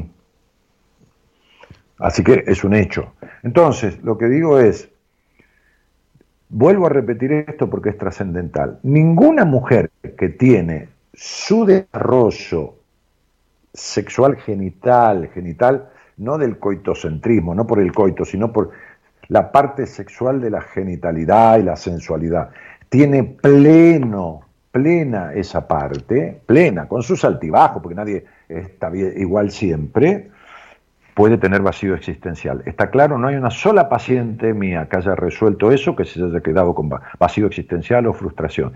Sin embargo, todos lo tenían cuando empezaron a tratarse. ¿Se entiende? Sí, sí, está claro. Bien, entonces, dice, dice en, la contratapa, la autora de este libro de, hace mil años, dice, mi experiencia es que la sensualidad y la energía sexual, si se utilizan según el potencial del individuo, constituyen un medio para expandir la conciencia y vivenciar estados plenos, mejorando nuestra calidad de vida y de emocionalidad. Ok. Yo vengo hablando de eso hace 20 años y fui muy poco escuchado en estas cosas. Hasta esta época en que se habla mucho más, hay mucha gente que se dedica a la sexualidad, a la sexología. El otro día vi una, una coach sexológica que hizo un streaming y en los 10 minutos apagué el televisor porque era un desastre. He atendido sexólogas, sexólogas sin orgasmo, he atendido a muchísimas psicólogas y a hijas de psicólogas este, este, con una sexualidad horrible. La anterior mujer que habló conmigo tiene una frustrada psicóloga sexualmente y la anterior chica que habló conmigo este, también. Eh, y entonces el principal problema de los psicólogos es que no tratan el tema de la genitalidad sexual y la sensorialidad, las fantasías masturbatorias y la plenitud del orgasmo. Vos tampoco lo hablaste en tres años. Y ya ves que sos desconfiada de los hombres. Por lo tanto, como el orgasmo tiene en las mujeres cierta connotación de entrega, nunca vas a tener un orgasmo mejor con un hombre que contigo porque no hay entrega, hay desconfianza. Tú tienes sexo partiendo de la desconfianza. Pones el cuerpo, pero tu cabeza y tu alma no están allí plenamente. Hasta que no resuelvas esto, no habrá pareja que no termine en decepción y en abandono y en traición porque tú te traicionas a ti misma, desconfiando, razonando todo y guardando.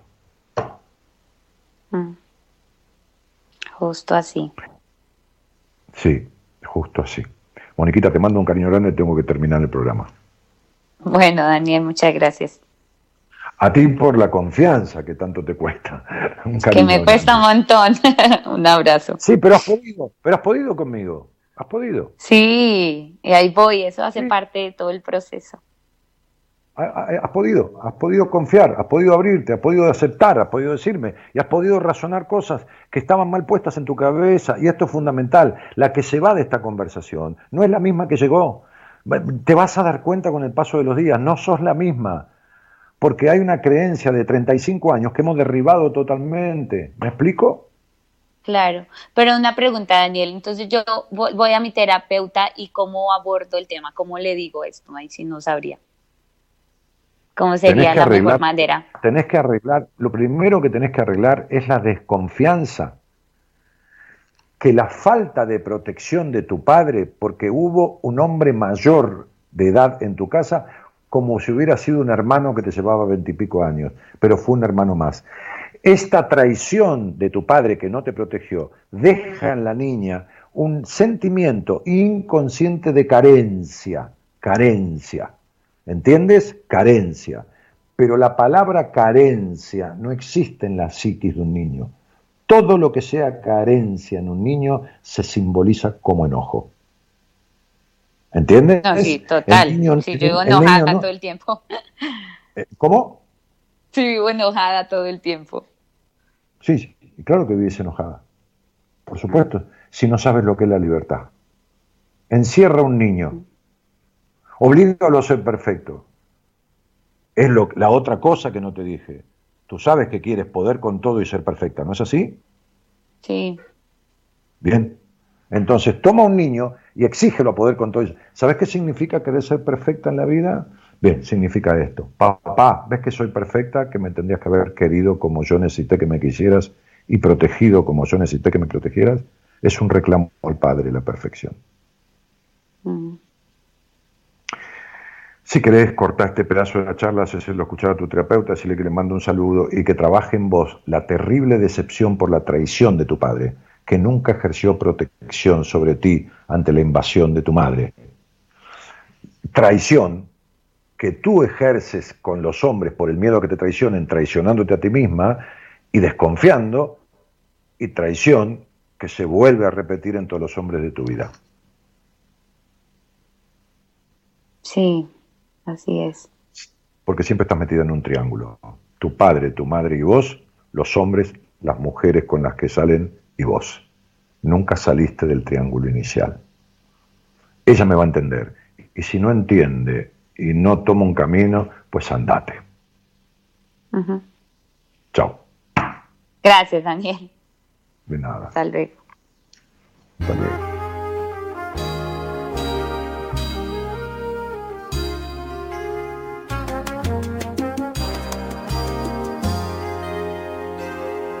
Porque han sí. los caminos y conozco el desatino, comprobé que todo pasa porque tiene una razón. Es cierto, ¿eh? por ahí hay, Gabri dice, parece que está acá a la vuelta esta mujer, qué nitidez. Bueno, pero sin embargo el teléfono era de Colombia y es colombiana. Sí, se escuchaba mejor que las otras dos conversaciones. Dale. Como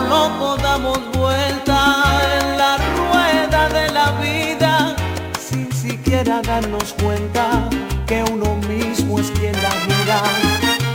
Uno mismo se enreda y uno mismo se ordena, uno mismo se hunde, uno mismo se eleva, uno mismo se encierra y se corta las alas, uno mismo se enferma, uno mismo se sana,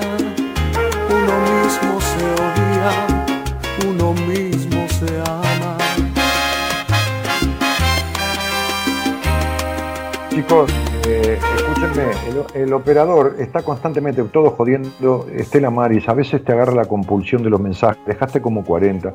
Te lo vuelvo a pedir, por favor, yo tengo que trabajar con esto, es mi tarea. Me empezaste a decir que se te cortó y bajaste por lo menos 15, 18 mensajes más. El problema de que se corta es de ustedes porque el operador tiene una computadora y está, está monitoreando la transmisión. Entonces puede ser los que están adheridos, qué sé yo, a la red de Claro o, a, o a, no sé, o a Movistar, o qué sé yo, a qué red o a Telecom, o, a cualquiera de estas, este, eh, eh, baje la potencia y se les corte porque están haciendo un servicio o lo que fuera, pero nosotros detectamos si se corta, entonces no, no es de nosotros, chicos, ¿está? Bueno, ok.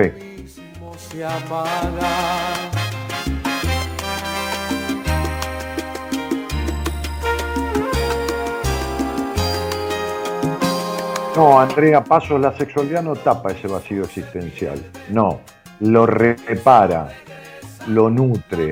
¿eh? Eh, eh, es decir, lo elimina, no lo tapa. No, no, no. Tapar es este, tapar la humedad, ¿entendés? En vez de arreglarla. Arregla la humedad.